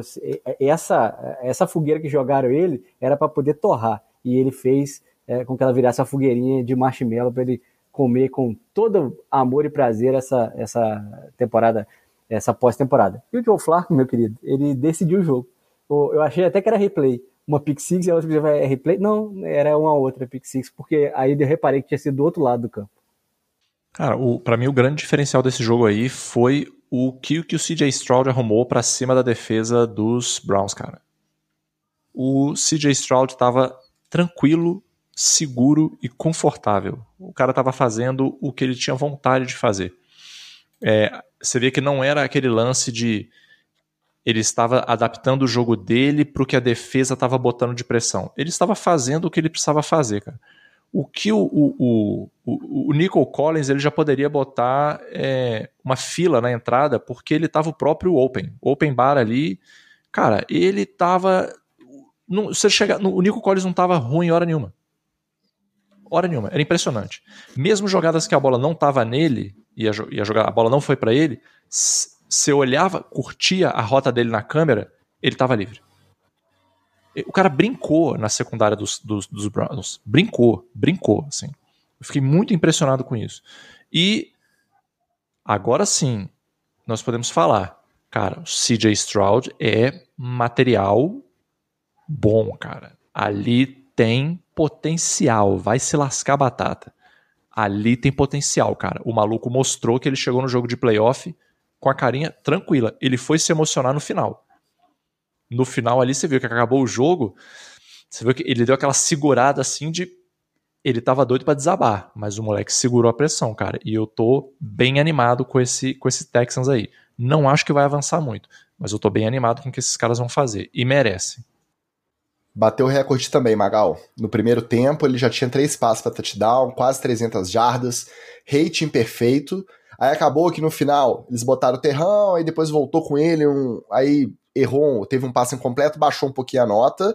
É, eu não sei se o recorde vale para o jogo inteiro, mas no primeiro tempo foi o quarterback calouro com melhor produção da história da, da liga. Né? Bateu esse recorde aí. E a gente falou da, que os Lions, o sucesso dos Lions tem a ver justamente com a troca do Matthew Stafford, vamos lembrar que esse confronto é o confronto o vendedor e o comprador de Deshaun Watson. Os Texans, com essa pique, com esse rebuild, tudo promovido por conta do pacotão que eles ganharam dos Browns para despachar o Deshaun Watson, que chegou nos Browns, não rendeu e quando estava começando a render machucou e eles tiveram que ir de Joe Flacco num jogo de playoff depois disso tudo. Isso depois de PJ Walker, de Dorian Thompson Robson. Então, olha aí como que muda de figura o destino de uma franquia, uma decisão tomada, seja de vender ou de comprar, né? Deixando aí na, na gíria do mercado um jogador como o Watson. Aí, ó. O futuro do Houston Texans é promissor demais Espero que a partir do ano que vem, porque sábado eles vão lá para Baltimore. No duelo dos quarterbacks baleados, o jogo originalmente previsto e realmente disputado no Monday Night Football, os Buccaneers macetaram o Philadelphia Eagles por 32 a 9. Nossa, mas que zebraça. Aí depende se você tá assistindo o Philadelphia Eagles todas as semanas do final da temporada. Eu acho que nem a torcida ficou muito surpresa. Um time desolado, um time também sem brio. Eu tava criticando o Miami, que eu achava que não tava rolando. O Bruno de Oliveira falou aqui no chat. Meio derrotado antes da hora, né? Meio sem sangue ali, mas tudo bem que lá tava frio. Lá em Tampa não, pô. Lá em Tampa tava agradáveis 18 graus. E o Philadelphia desde o começo parecendo que tava entregue, que não ia fazer força para competir com os Buccaneers e do outro lado, Baker Mayfield, já merecendo a renovação, um jogo de 337 jardas, passe para touchdown, e aí você via claramente a diferença de pilha. Tudo bem, na casa dos Bucks, mas o Baker Mayfield quando uma jogada não dava certo, você via ele na sideline chamando a linha, conversando com o recebedor, aquele jeito dele que a gente acha que às vezes é até afetado demais, mas no final das contas se pagou. E do outro lado não, Jalen Hurts brigando com o Dallas Goddard, meio cabisbaixo, meio só que esperando a hora acabar para sair de férias. E a notícia dessa eliminação, além das especulações sobre se o Nick Sirianni continuou ou não, foi a aposentadoria do Jason Kelsey, saiu o reporte do Tom Pelissero hoje, de que ele já confirmou para alguns colegas de time que não volta no que vem. Ele falou: ah, não, depois dessa temporada, voltar no que vem, correr o risco de, de enfrentar isso de novo. Um dos maiores centers da nossa geração, o Hall da Fama garantido, não deve jogar mais pela pelo Philadelphia Eagles na NFL, nem por outro time, né? Aposentou, pendurou as chuteiras. Cara, triste, né? Triste, porque eu gosto do, do Kelsey, apesar de tudo. Mas é também um cara que se não tivesse aposentado no passado, aliás, desculpa, se tivesse aposentado no passado, a gente não veria o Eagles chegando tão longe assim também não, cara. Porque você ter um center do naipe dele faz muita diferença, principalmente nesses momentos mais tensos. E uma coisa que às vezes a galera não não não sabe, mas é, geralmente o center é o cara que ajusta as coberturas de gap ali na sideline, na sideline, ali na linha. Então, quando a defesa entra em campo e a defesa mostra alguma coisa que está diferente do que eles estão planejando, muitas vezes o center é o cara que organiza a casa ali da linha. Em algumas situações, ele realmente aponta assim: ó, você ali, você aqui, você aqui, você acolá. É, mas e o, o, Kelsey é um cara muito inteligente, assim. Ele não é só bom center. Ele tem muito boa leitura de jogo, assim. Ele é um cara muito estratégico e ele ajuda muito a fazer o resto da linha render bem. Porque como ele faz esses ajustes, ele faz com que a linha toda consiga render bem. Esse é um pipinaço, um pipinaço pro Eagles pro ano que vem, cara. É muito, porque é muito difícil você formar um center. É muito difícil. Dá muito trabalho. Aí, às vezes, quando o cara tá indo super bem, o cara lesiona e você não consegue mais botar o cara no meio do campo, porque você não pode deixar o cara ser atropelado por um DT gigantesco, né? E o, o, o Kelsey, vamos combinar, né, cara? Ele já, ele já teve que enfrentar lendas do esporte, né, cara? Você imagina, o maluco aguentou Vince Wilfork. O maluco aguentou caras muito bons, cara. Caras que também vão ser Hall of Famers, entendeu? Então, fico feliz pela apostadoria dele. Acho que é um cara incrível, é, mas situação para os Eagles no ano que vem tá difícil. Tá? Só para poder falar desse, dessa vitória do Bucks, é, parecia que é, os times eram ao contrário. É, era o Eagles jogando com o início da temporada, com confiança, com é, variação de jogo, é, o, o Baker Mayfield fazendo passes maravilhosos que até eram dropados no, na outra ponta, né? Teve, teve, teve Nossa, um teve drop demais, bem lembrado. Pois o tal do Otton, é, Otton lá, Cotton, o Tyrande, e o Cade Otton, né? E o. Que teve um outro recebedor também. O próprio Mike Evans dropou umas duas também. Cara. Ah, mas esse aí ele é, sabe fazer, né? Era, Isso aí ele sabe, pô. Era pra produção ter sido até maior. Teve maior. drop pra caramba dos Bucks ainda. Então, é, parecia aí é, é, que era o Eagles até desperdiçando algumas, algumas oportunidades e dando jeito de ganhar, como sempre foi. E uma observação, claro que o Ed Brown fez falta, e óbvio que faria falta, mas é, a discussão do Jalen Hurts com o Dallas Goddard dá muito bem a medida de como é que não, ele não está na mesma página da galera que recebe as bolas dele desde, então, desde o bye, né? Parabéns para a torcida do, do, do, Philadelphia Eagles, que já lia isso é, num momento que a gente achou que eles estavam desesperando antes da hora, mas não era, era, era que eles estavam vendo esse derretimento aí mesmo. Eles sabem o time que tem e eles sabem como, quando entra na espiral é, do, de ruim, o que, que isso acontece, né? É, e é, eu acho que o, o, Bucks já foi até além do, da expectativa. Acho que o Baker já levou o time a um, um patamar é, até parecido, se não melhor do que o, Tom Brady, já merece que seja renovado, porque eu acho que não tem alternativa também muito melhor no mercado por aí para levar esse Bucks para a próxima temporada.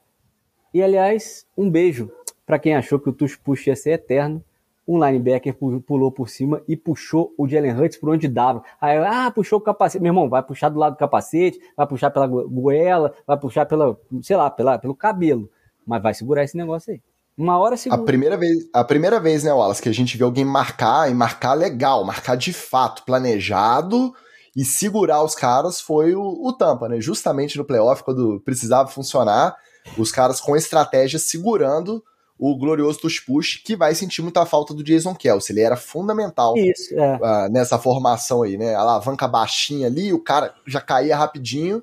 É, não vai ser fácil reproduzir essa jogada ano que vem, não. Aí, só pra gente encerrar esse jogo. Vocês acham que o Siriane volta? Vocês acham que o Philadelphia pode entrar nessa briga pelos figurões que estão aí no mercado, como técnico principal? O que, que vocês acham que vai ser da vida do. Porque talento tem, tá comprovado que tem. Ao mesmo tempo, eu comentei semana passada do Peter King e ouvi outros dois, três analistas e jornalistas e ex-jogadores falarem que nunca viram um time 10-1 batendo a bola que estava batendo, terminar a temporada tão mal, um derretimento tão é, grave, tão íngreme assim num, decorrer de temporada. Vocês acham que tem que botar na conta do Siriane mesmo? Tem alguma coisa acontecendo no vestiário. É impossível que esse time talentoso que abriu 10-1 é, tenha esquecido de jogar futebol americano. Claro que ele, ele inseriu algumas coisas ali que, que não, são inexplicáveis. A contratação do Matt Patrícia é, é só um sintoma, eu acho, é, de tentar correção de rota no meio da, da, da, temporada. Agora, eu desejo que o Siriano continue, que eu gosto de ver a empáfia dele derretendo em frente à câmera. É, é, eu, vou, eu, vou, ter que entrar nesse bonde do ranço aí com o Alas, cara. Eu, ver o Siriane ter que baixar a bolinha um pouco me deixa satisfeito. Me desculpa aí a galera do Eagles, tá? Eu vou lembrar que eu dei fumble ele saindo lá do Arrowhead, apontando pros torcedores, eu dei fumble aqui, tá? E o Carlos Miller, como representante da torcida do Kansas City Chiefs, foi o primeiro a lembrar aí, ó. A derrocada começou quando ele saindo de campo lá no Arrowhead, ficou dando a banana pra torcida dos Chiefs, falando, aí, a gente se vê, falou realmente não vai se ver, esse, pelo menos esse ano não. Vamos ver nos próximos, né? Eu acho que se tem uma off-season para correr atrás de técnico bom, é essa. Se tá pensando em fazer uma troca, tem que ser agora, porque se deixar para a próxima, pode não ter figuras tão relevantes igual tem nessa, né? Aí, ó, quem chegou na área, nosso Deu Papadex dando seu boa noite, estava sumido, Arthurito. Bem-vindo de volta. Tá de férias na Pauliceia, desvarada. Ah, ah, Aí agora tá, tá mais light, né? Largou o joguinho e veio aqui dar o seu oi. O Douglas Lobo lá no Instagram passou para curtir e disse que amanhã escuta. Valeu, garoto. E o Nando 8 disse: Aleluia, consegui entrar ao vivo. Vocês são demais. Faz mais de um ano que ouço vocês. Porra, brigadão, Nando. Volte sempre e não deixe de dar o seu play. Para fechar o nosso roletão, teve aquele jogo que deu a lógica. O jogo que foi adiado gerou alguma alguma tretinha ali da torcida dos Steelers se sentindo um pouco desprestigiada, já que estavam favorecendo o jogo aéreo do Josh Allen. No final das contas, Bills 31, 17 Steelers, não teve muita graça. O mesmo Rudolph, ele até tenta, mas conseguir não é muita dele. O joguinho foi sofrível. Quantidade de fumble sozinho dos caras, George Pickens, Pat Fryermuth, os caras não têm costume de soltar a bola tinha alguma coisa muito errada ali também no, no ataque, uma desconcentração. E a cena pós-jogo foi o Mike Tomlin, ao se. a começar, né? A repórter estava introduzindo uma pergunta sobre o seu contrato. Ele simplesmente vira de lado e sai do pódio da coletiva sem dar satisfação. Aí agora tá esse zum zum zum, esse rumorzinho do que será o futuro de Mike Tomlin. O que, que vocês acham? Ah, divou, né? Divou um pouquinho o Mike Tomlin aí, porque acho que ele podia ter dado aquela resposta padrão, né? É, vamos reavaliar, vou sentar com a diretoria, a gente nada é definitivo, né? É, a gente acabou de ser eliminado, né? A gente uh, perdeu jogadores-chave. Podia ter dado a, a, resposta protocolar e sem ter o feito. O próprio Siriane, Maga, o Ali, o próprio Siriane foi perguntado sobre o futuro, ele falou: não tô com cabeça para pensar nisso agora. É. Eu tô pensando em, no estresse da galera lá no vestiário, no momento devido a gente vai conversar sobre isso. Acabou, cara. Apagou a, o frenesi da, do, da imprensa ali, ninguém falou mais sobre o contrato, todo mundo só falou sobre o jogo, sobre os erros e tal. O Tomlin não, o Tomlin jogou, jogou gasolina. mais gasolina. É. É, e aí, a, se os rumores atrás estavam pensando, as pessoas estão pensando se o Tomlin seria a pessoa correta para poder continuar conduzindo o Pittsburgh Steelers, é, agora a torcida teve certeza que não é. Né? E aí agora fica. Ele, ele se coloca numa posição difícil em renegociar contrato ou que, de uma possível permanência. Aí acho que é, realmente vai ser mais natural eles saírem cada um para um lado, Pittsburgh para um lado e Mike Tomlin para o outro. Mais um para entrar aí na, no hall de bons técnicos que vão ficar disponíveis nessa intertemporada, que vai ser pegado. Né?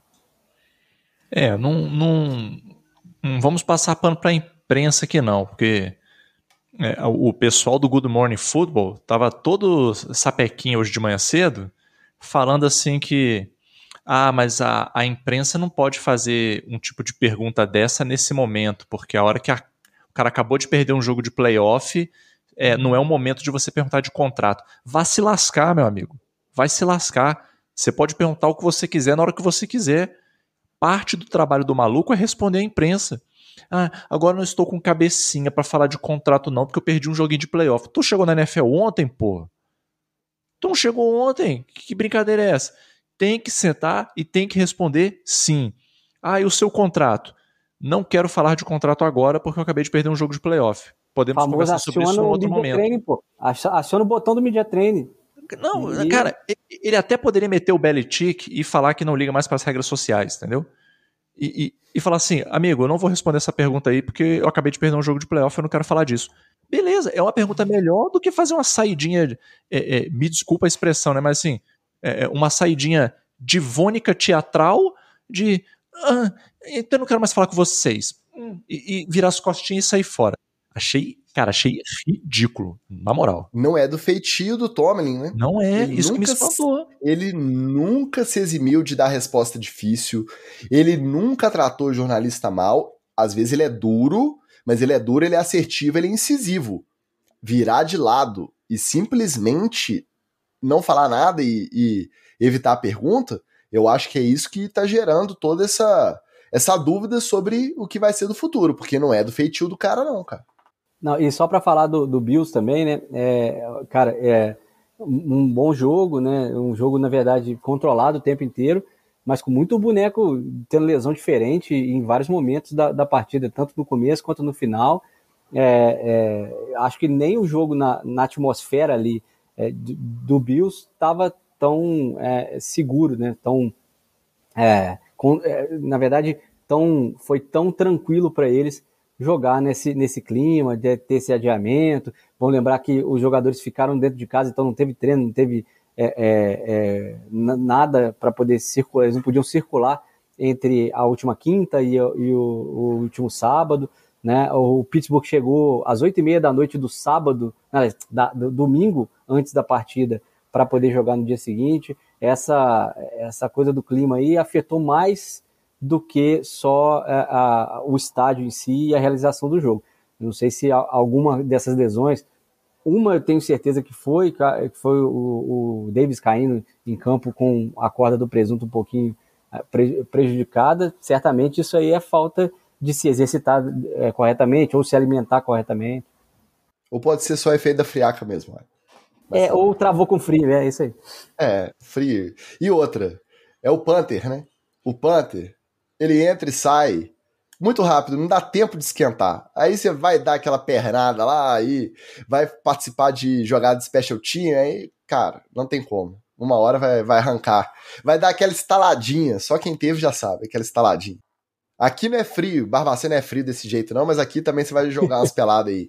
A 9 graus, 10 graus, você dá uma instaladinha fácil também, tá? A Mesmo galera assim, mostrando... uns 20 graus a mais que lá. a galera mostrando o kicker no finalzinho do jogo, que se tivesse um punch ele tem que fazer. E ele já tava desesperado. Pois é, cara, e o, o, os Bills deram sorte de não precisar, né? Porque podia ser uma boa posse de bola aí. Mas vamos lá. Bom, bora olhar pra frente, que tem round divisional vindo aí. Bora pro palpite Cetra.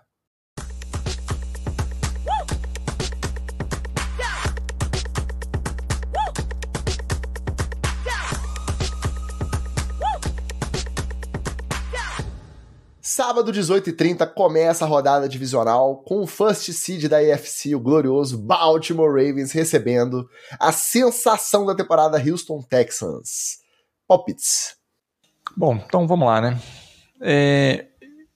Sobre Ravens e Texans, cara, aí a gente tem que usar a razão. Não tem como dar diferente do Ravens. Assim, desculpa. Acho legal, acho que vai ser um jogaço. Eu quero ver o que, que o CJ Stroud vai arrumar para cima da defesa dos Ravens. Mas tem que ir de Ravens aqui, não tem jeito. Ah, eu acho que é, o Ravens é amplo favorito, é a, o time que, que, jogou melhor essa temporada regular e, e obviamente tem o MVP para mim na, na, na, posição de quarterback, que é o Lamar Jackson, e tem que se impor. É, essa narrativa do Texans foi bacana, mas eu acho que termina nesse domingo também vai dar Ravens. Eu, como torcedor, eu tô otimista. Não significa que vai ganhar, pode perder. Mas eu não vou deixar o medo da derrota tirar o meu prazer com a expectativa da vitória. Vanderlei Luxemburgo. Pica, você sabe como é que já chega, né? Terminou a temporada bem.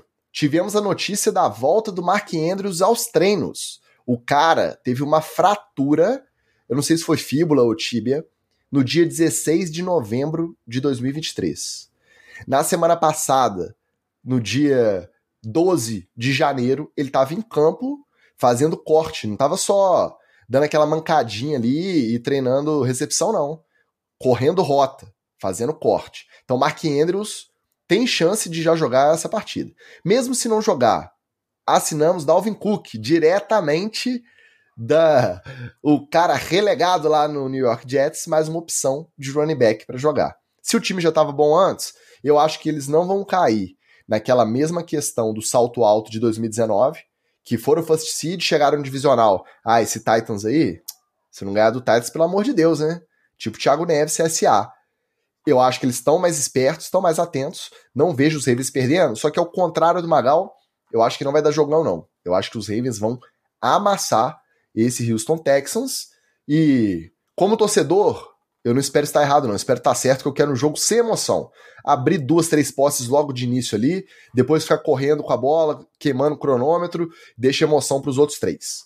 Aí, logo na sequência, logo na sequência, um pouco mais tarde, 10 e 15 da noite de sábado, os 49ers, o first seed da NFC, recebem o Green Bay Packers, também sensação, também com os novos ares, os novos tempos, os tempos do Império do Amor. Vocês acham que os Packers conseguem fazer frente?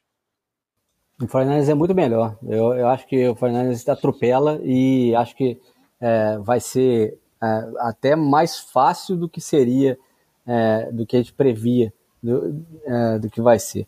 É, acho que esse Packers amadureceu bastante, acho que tem grandes alternativas, mas ainda estão imaturas para ainda encarar de frente o 49ers, que para mim é o melhor time, peça por peça, da, da NFL.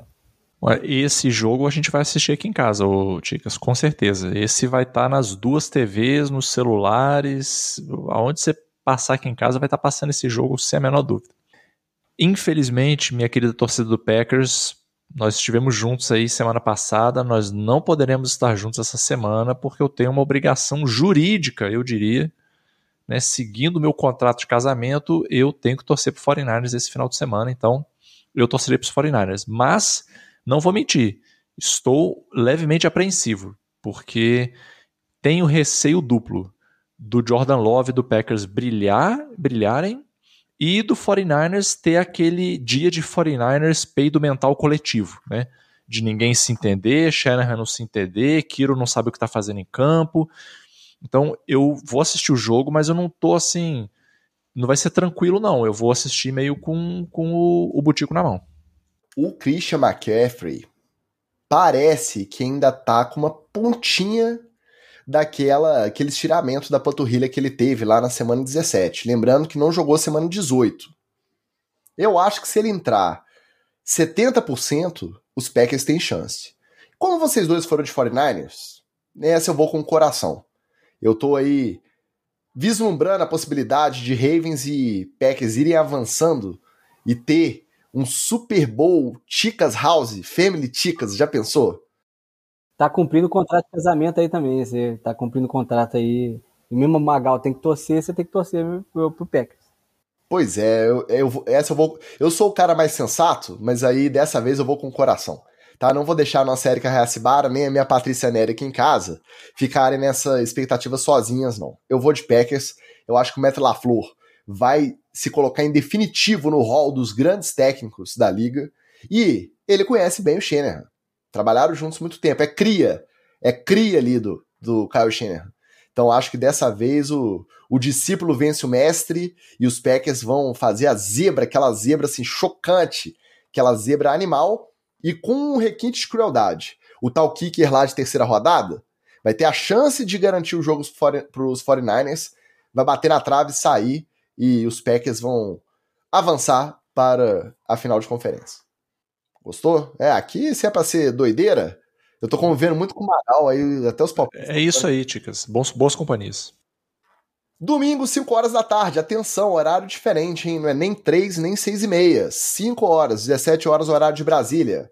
Os Lions, vindo dessa hype aí da eliminação dos Rams com o Matthew Stafford, recebem os Buccaneers, que, devagarinho, comendo pelas beiradas, com Baker Mayfield, podem fazer uma graça. Qualquer pessoa correta ética, democrática, justa e honesta, de bom coração, estará ao lado do Lions nesse jogo. Se você gosta de preconceito, crimes, crimes hediondos, se você é uma pessoa maldosa, se você quer garantir o seu lugar no inferno, você torce para os Buccaneers. De resto, amigo, não tem conversa. É Lions e vou te falar mais. Vai ser mordeção de rótula alucinante. Alucinante veremos um Dan Campbell mais maluco do que no último jogo que eu achei, eu achei que ele ia morder a rótula do árbitro naquela quarta para um que a arbitragem errou a chamada e não deu para os Lions. A, o quanto ele estava se segurando para não morder a cara do árbitro foi digno de nota também. Preparem que vai vir um Dan Campbell puto da vida aí para esse jogo dos, com os Bucks. A única chance do, do Bucks ganhar esse jogo é o Baker Mayfield chegar antes da partida, dar uma cabeçada sem capacete no Dan Campbell e desmaiar o treinador do Lions para preocupar a, a, equipe. E mesmo assim, acho que vai ser difícil do Lions perder. O Lions tem mais talento, tem mais bola, está jogando mais e o Bucks já cumpriu o que tinha que ser cumprido, que é acabar com esse derretimento, o sofrimento, da, na verdade, da torcida do Eagles, que já estava esperando uma derrocada é, hecatômbica que ocorreu no wildcard. Já que hoje eu tô pra doideira, então segura essa aí, ó. Já que aqui não é, ah, porque o time ali na linha é melhor, não. Até porque eu acho que a defesa dos Bucks é melhor que a dos Lions. Tem um monte de egresso da campanha do Super Bowl de 2020 aí que jogou com o Tom Brady. Tem um monte de gente que continua lá. Tem bastante talento ali. Baker Mayfield, o azarão, o underdog, o cara contestado jogando por 4 milhões de dólares essa temporada.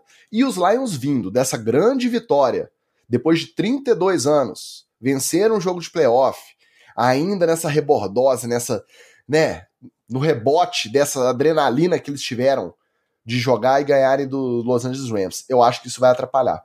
Eu acho que os Bucks vão cometer o crime e passarem para a final de divisão da NFC. Para mim, esse jogo aí, ó, Bucanias 20, 13 Detroit Lions. Ticas carimbando seu passaporte de cidadão de bem. Cara, se eu acertar, vocês me segurem semana que vem. Me segura. Não, aí eu não vou estar aqui. Aí você chama, chama o Monark para vir falar aqui no podcast. Tá. Para fechar, um Sunday Night Football daqueles, hein? Horário diferente também, 8 e meia horário de Brasília. Fique atento, coloque seu despertador, não perca. Bills e Chiefs se reencontram num round divisional, dessa vez em Buffalo. Da outra vez tinha sido lá em Kansas, dessa vez em Buffalo. Os Bills vindo nessa hype aí de final de temporada, que saíram ganhando de todo mundo e conseguiram garantir a seed número 2. E os Chiefs, né, daquele jeito, vai, não vai, dropa a bola, e a defesa segura o jogo, o Mahomes da chilique. O que, que vocês esperam desse Bills e Chiefs? Então, eu acho que esse Bills e Chiefs vai virar o que o Miami e Chiefs eh, poderia virar e vai ser um festival de corrida para lá e para cá. E nessa, nessa seara, o Chiefs tem um pouco mais de segurança e talento com o Pacheco e o Hilaire. Claro que tem o, o Cook do outro lado do, do, do Bills, mas o outro corredor do Bills é o próprio Josh Allen, que provavelmente vai cair numa situação do Hero Ball, e aí nós vamos ver aquela velha CPF na nota, porque o Bills é freguês do Chiefs. Acho que vai dar Chiefs, mas essa é a melhor chance que o Bills tem de vencer o Chiefs e seguir na pós-temporada. Né? De todas as vezes que eles se confrontaram, essa é a melhor chance. Mas acho que o tempo em Buffalo não vai ajudar o próprio Buffalo. Eu, eu fiquei até espantado, porque eu achei que pô, esse jogo aí vai ser, cara, procuradíssimo, né, cara? E eu fui olhar, os preços de ingresso estão beirando o ridículo, assim. O ingresso mais caro que eu achei tava 300 dólares. Entra na sua geladeira aí e fica dentro do congelador e pode liga a televisão, que é, que é mais ou menos de onde o pessoal vai. Mas vai isso é ruim, mas isso é ruim pra gente, Wallace, que a gente é tropical, Sim. pô. Entendeu? O, o, cidadão, o cidadão de Kansas City, o cidadão de Buffalo, ele tá acostumado com isso aí. Isso aí a vida dele é, é neve, é gelo, ele acha isso bonito, entendeu? Agora, falando sobre o jogo mesmo, esse eu não sei. Vou ser muito honesto, não sei. Eu acho que tanto pode dar Bills quanto tanto pode dar Chiefs. Eu vou fazer uma aposta aqui de coração. Eu acho que poderia dar Bills, porque eu ainda não engoli no meu coração o Bills ter chegado quatro vezes no Super Bowl e não ganhar nada. Então eu, eu, eu gostaria que o Bills ganhasse o Super Bowl. Eu não sei se vai ser esse ano, mas considerando isso no coração, entre ver eles e, e ver o Mahomes de novo, ganhando de novo, Brittany Mahomes, negócio de novo, eu prefiro ver o Bills. Eu vou de Bills. Eu acho que levando de novo pro lado do do subjetivo, do imponderável. Não vou falar de time contra time.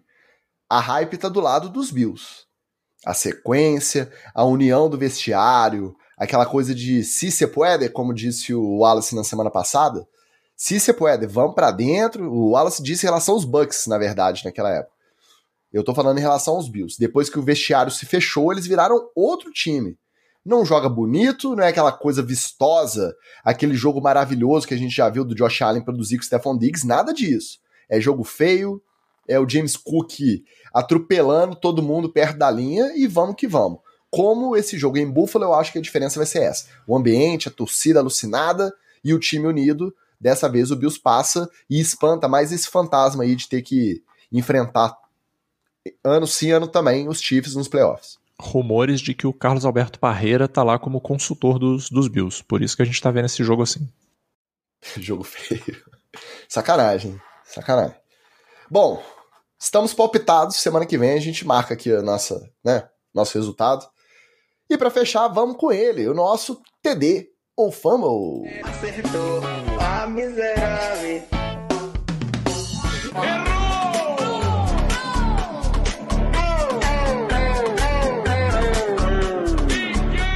Ao ser perguntado sobre qual seria o motivo da evolução na sua produção em campo comparado com o ano passado, o wide receiver dos Texans, Nico Collins, simplesmente ignorou as chegadas do novo técnico Demico Ryans e do novo quarterback CJ Stroud e atribuiu seu sucesso atual ao início da sua prática de yoga.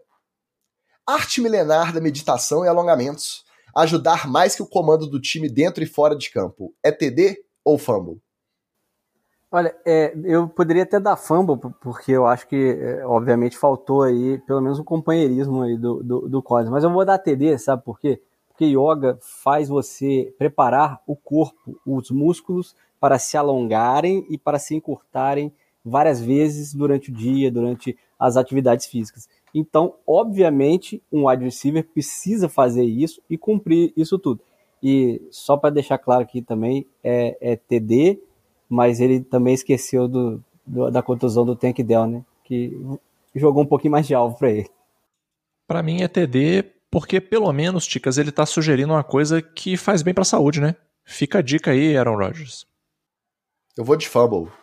Eu não tenho paciência para esses descolamentos de realidade, não. Esses autocentrismos, esses egocentrismos. Ah, por que, que você melhorou? Ah, eu comecei a fazer yoga. Não, não é porque você trocou o Davis Mills e o, sei lá, o Casey Keenum. Teve um outro idiota jogando lá no, nos Texans ano passado também. Pelo CJ Stroud, o melhor quarterback, melhor campanha de quarterback calouro aí, desde Andrew Luck. Não, não foi por causa disso, não. De Michael Ryan, um dos, uma das melhores campanhas de técnico novato na história da liga, não é porque você tá alongando lá e fazendo um meditando. Eu não aguento descolamento de realidade. Olha o preconceito cara, com a yoga aí, olha o preconceito com a yoga Não, aí. não é, não é. não tenho preconceito, acho maneiro, tenho até vontade de fazer um dia pra ver como é que é. Nunca Mas não é fez por a saudação ao sol, nunca fez um bebê, um bebê Cachorro deitado, sentado. cachorro sentado, nunca fez um, um, um gato Nunca fiz. vaca. Pode ser Aí, que eu faça.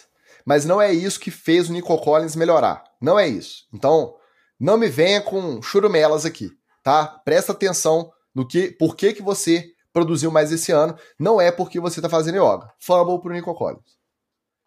Depois da derrota meio constrangedora contra o Kansas City Chiefs, o Tua Tagovailoa ainda pediu para trocar a camisa do jogo lá com o Mahomes durante o aperto de mão e teve seu pedido negado, porque supostamente a Jersey já estava prometida para outra pessoa.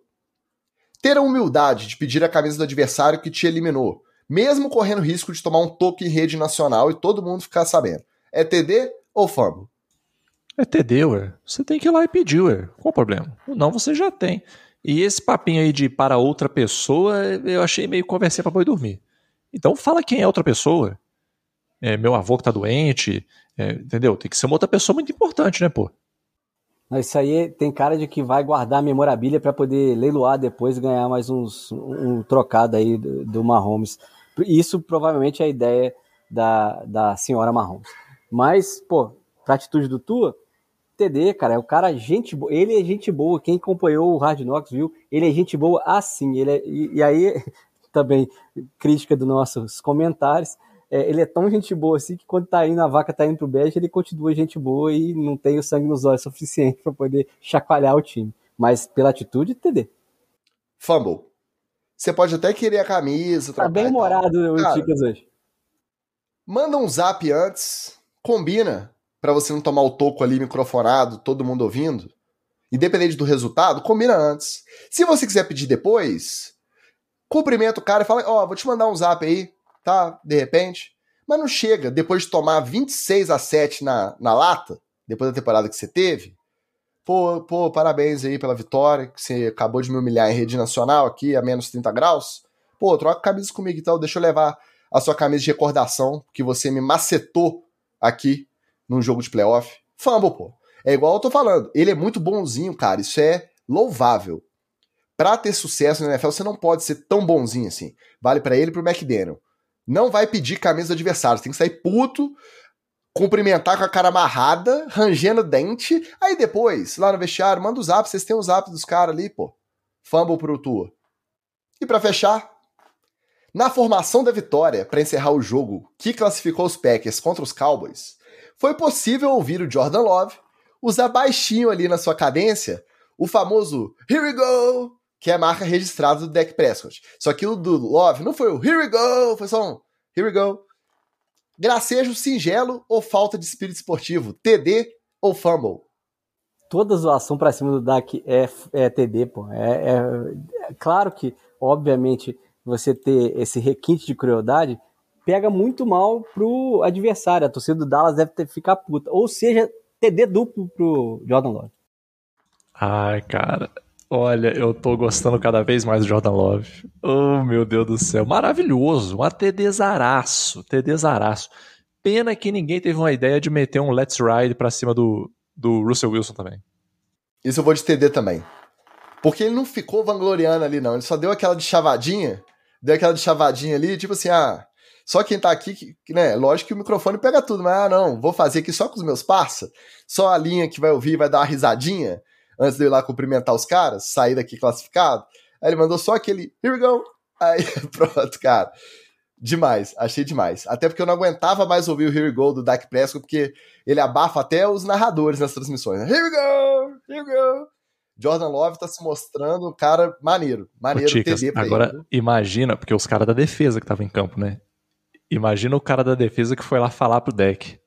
Pô, deck, o, o Jordan Love ali na linha meteu um here we go, cara. Porra, foda, irmão. Eu queria ver a carinha do deck. Fal- faltou essa presença de espírito do cara que falou com ele. Deixar o celularzinho no bolso aqui filmando pra ver a carinha dele.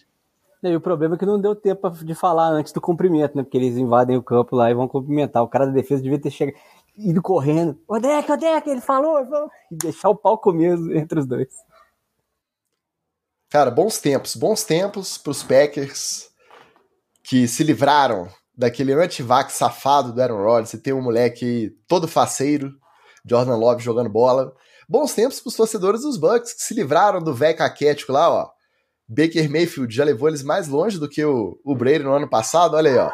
A base do time é a mesma, já ganhou um jogo de playoff ano passado, né? Foi eliminado. E antes da gente se despedir, só comentar aqui o, o a participação do Nando 8 lá no Instagram. Você estava falando dos preços lá do Bills e Chiefs, Magal. Ele disse que pagou 490 doletas para ver Brady contra o Manning em Denver. Encostado lá no céu de tão alto que estava. O ingresso mais barato. Aí na semana anterior o Manning machucou e não jogou. acontece, cara, acontece. E sobre o Nico Collins e Yoga, ele deu fumble porque o Pilates também faz isso. Quem lança para ele que melhorou da água pro vinho. É isso aí. Eu tô de acordo. É, vocês estão negando a, a sabedoria milenar. Talvez eu precise fazer yoga para dar TD pro Nico Collins fazer yoga. Meus queridos, estamos encerrados. Edição estendidíssima de Super White Card NFL, etc. Expectativa aí pro round divisional, a torcida de vocês, fora os palpites que vocês já deram. Qual que é a programação pro final de semana? Vai ficar assistindo festa do BBB ou vai ver Packers e 49ers? Não, então esse aí não tem jeito, né? Esse aí, a, a casa do Magal estará repleta de, de, de televisores ligados e BBB que se dane.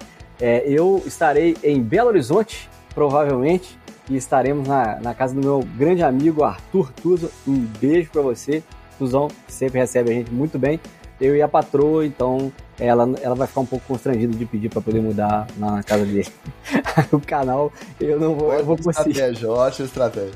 Eu vou conseguir ver os jogos, mas curtam aí esse, na verdade, esse né, é o melhor é, fim de semana de futebol americano de qualidade até o final da, da temporada. Esses aí são os, quatro, os quatro melhores times de cada lado, estão é, disputando vaga na final de divisão, né?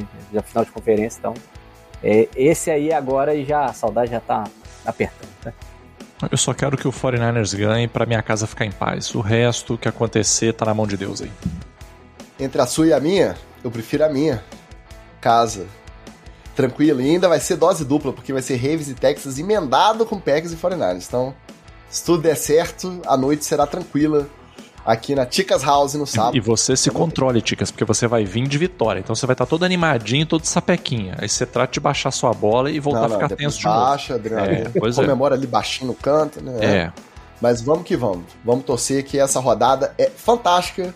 Você já sabe, se quiser acompanhar com comentários nossos, agora que o Miami tá eliminado, o Wallace volta a comentar, volta o sinal de internet lá durante a rodada, apoia.se barra etc. Participe com a gente. Semana que vem a gente volta para fazer os nossos roletões, as nossas tretas, os nossos TDs ou fumbles. Muito obrigado a você que dá o play, a você que participa aqui com a gente. Um abraço e até! Beijo! Valeu!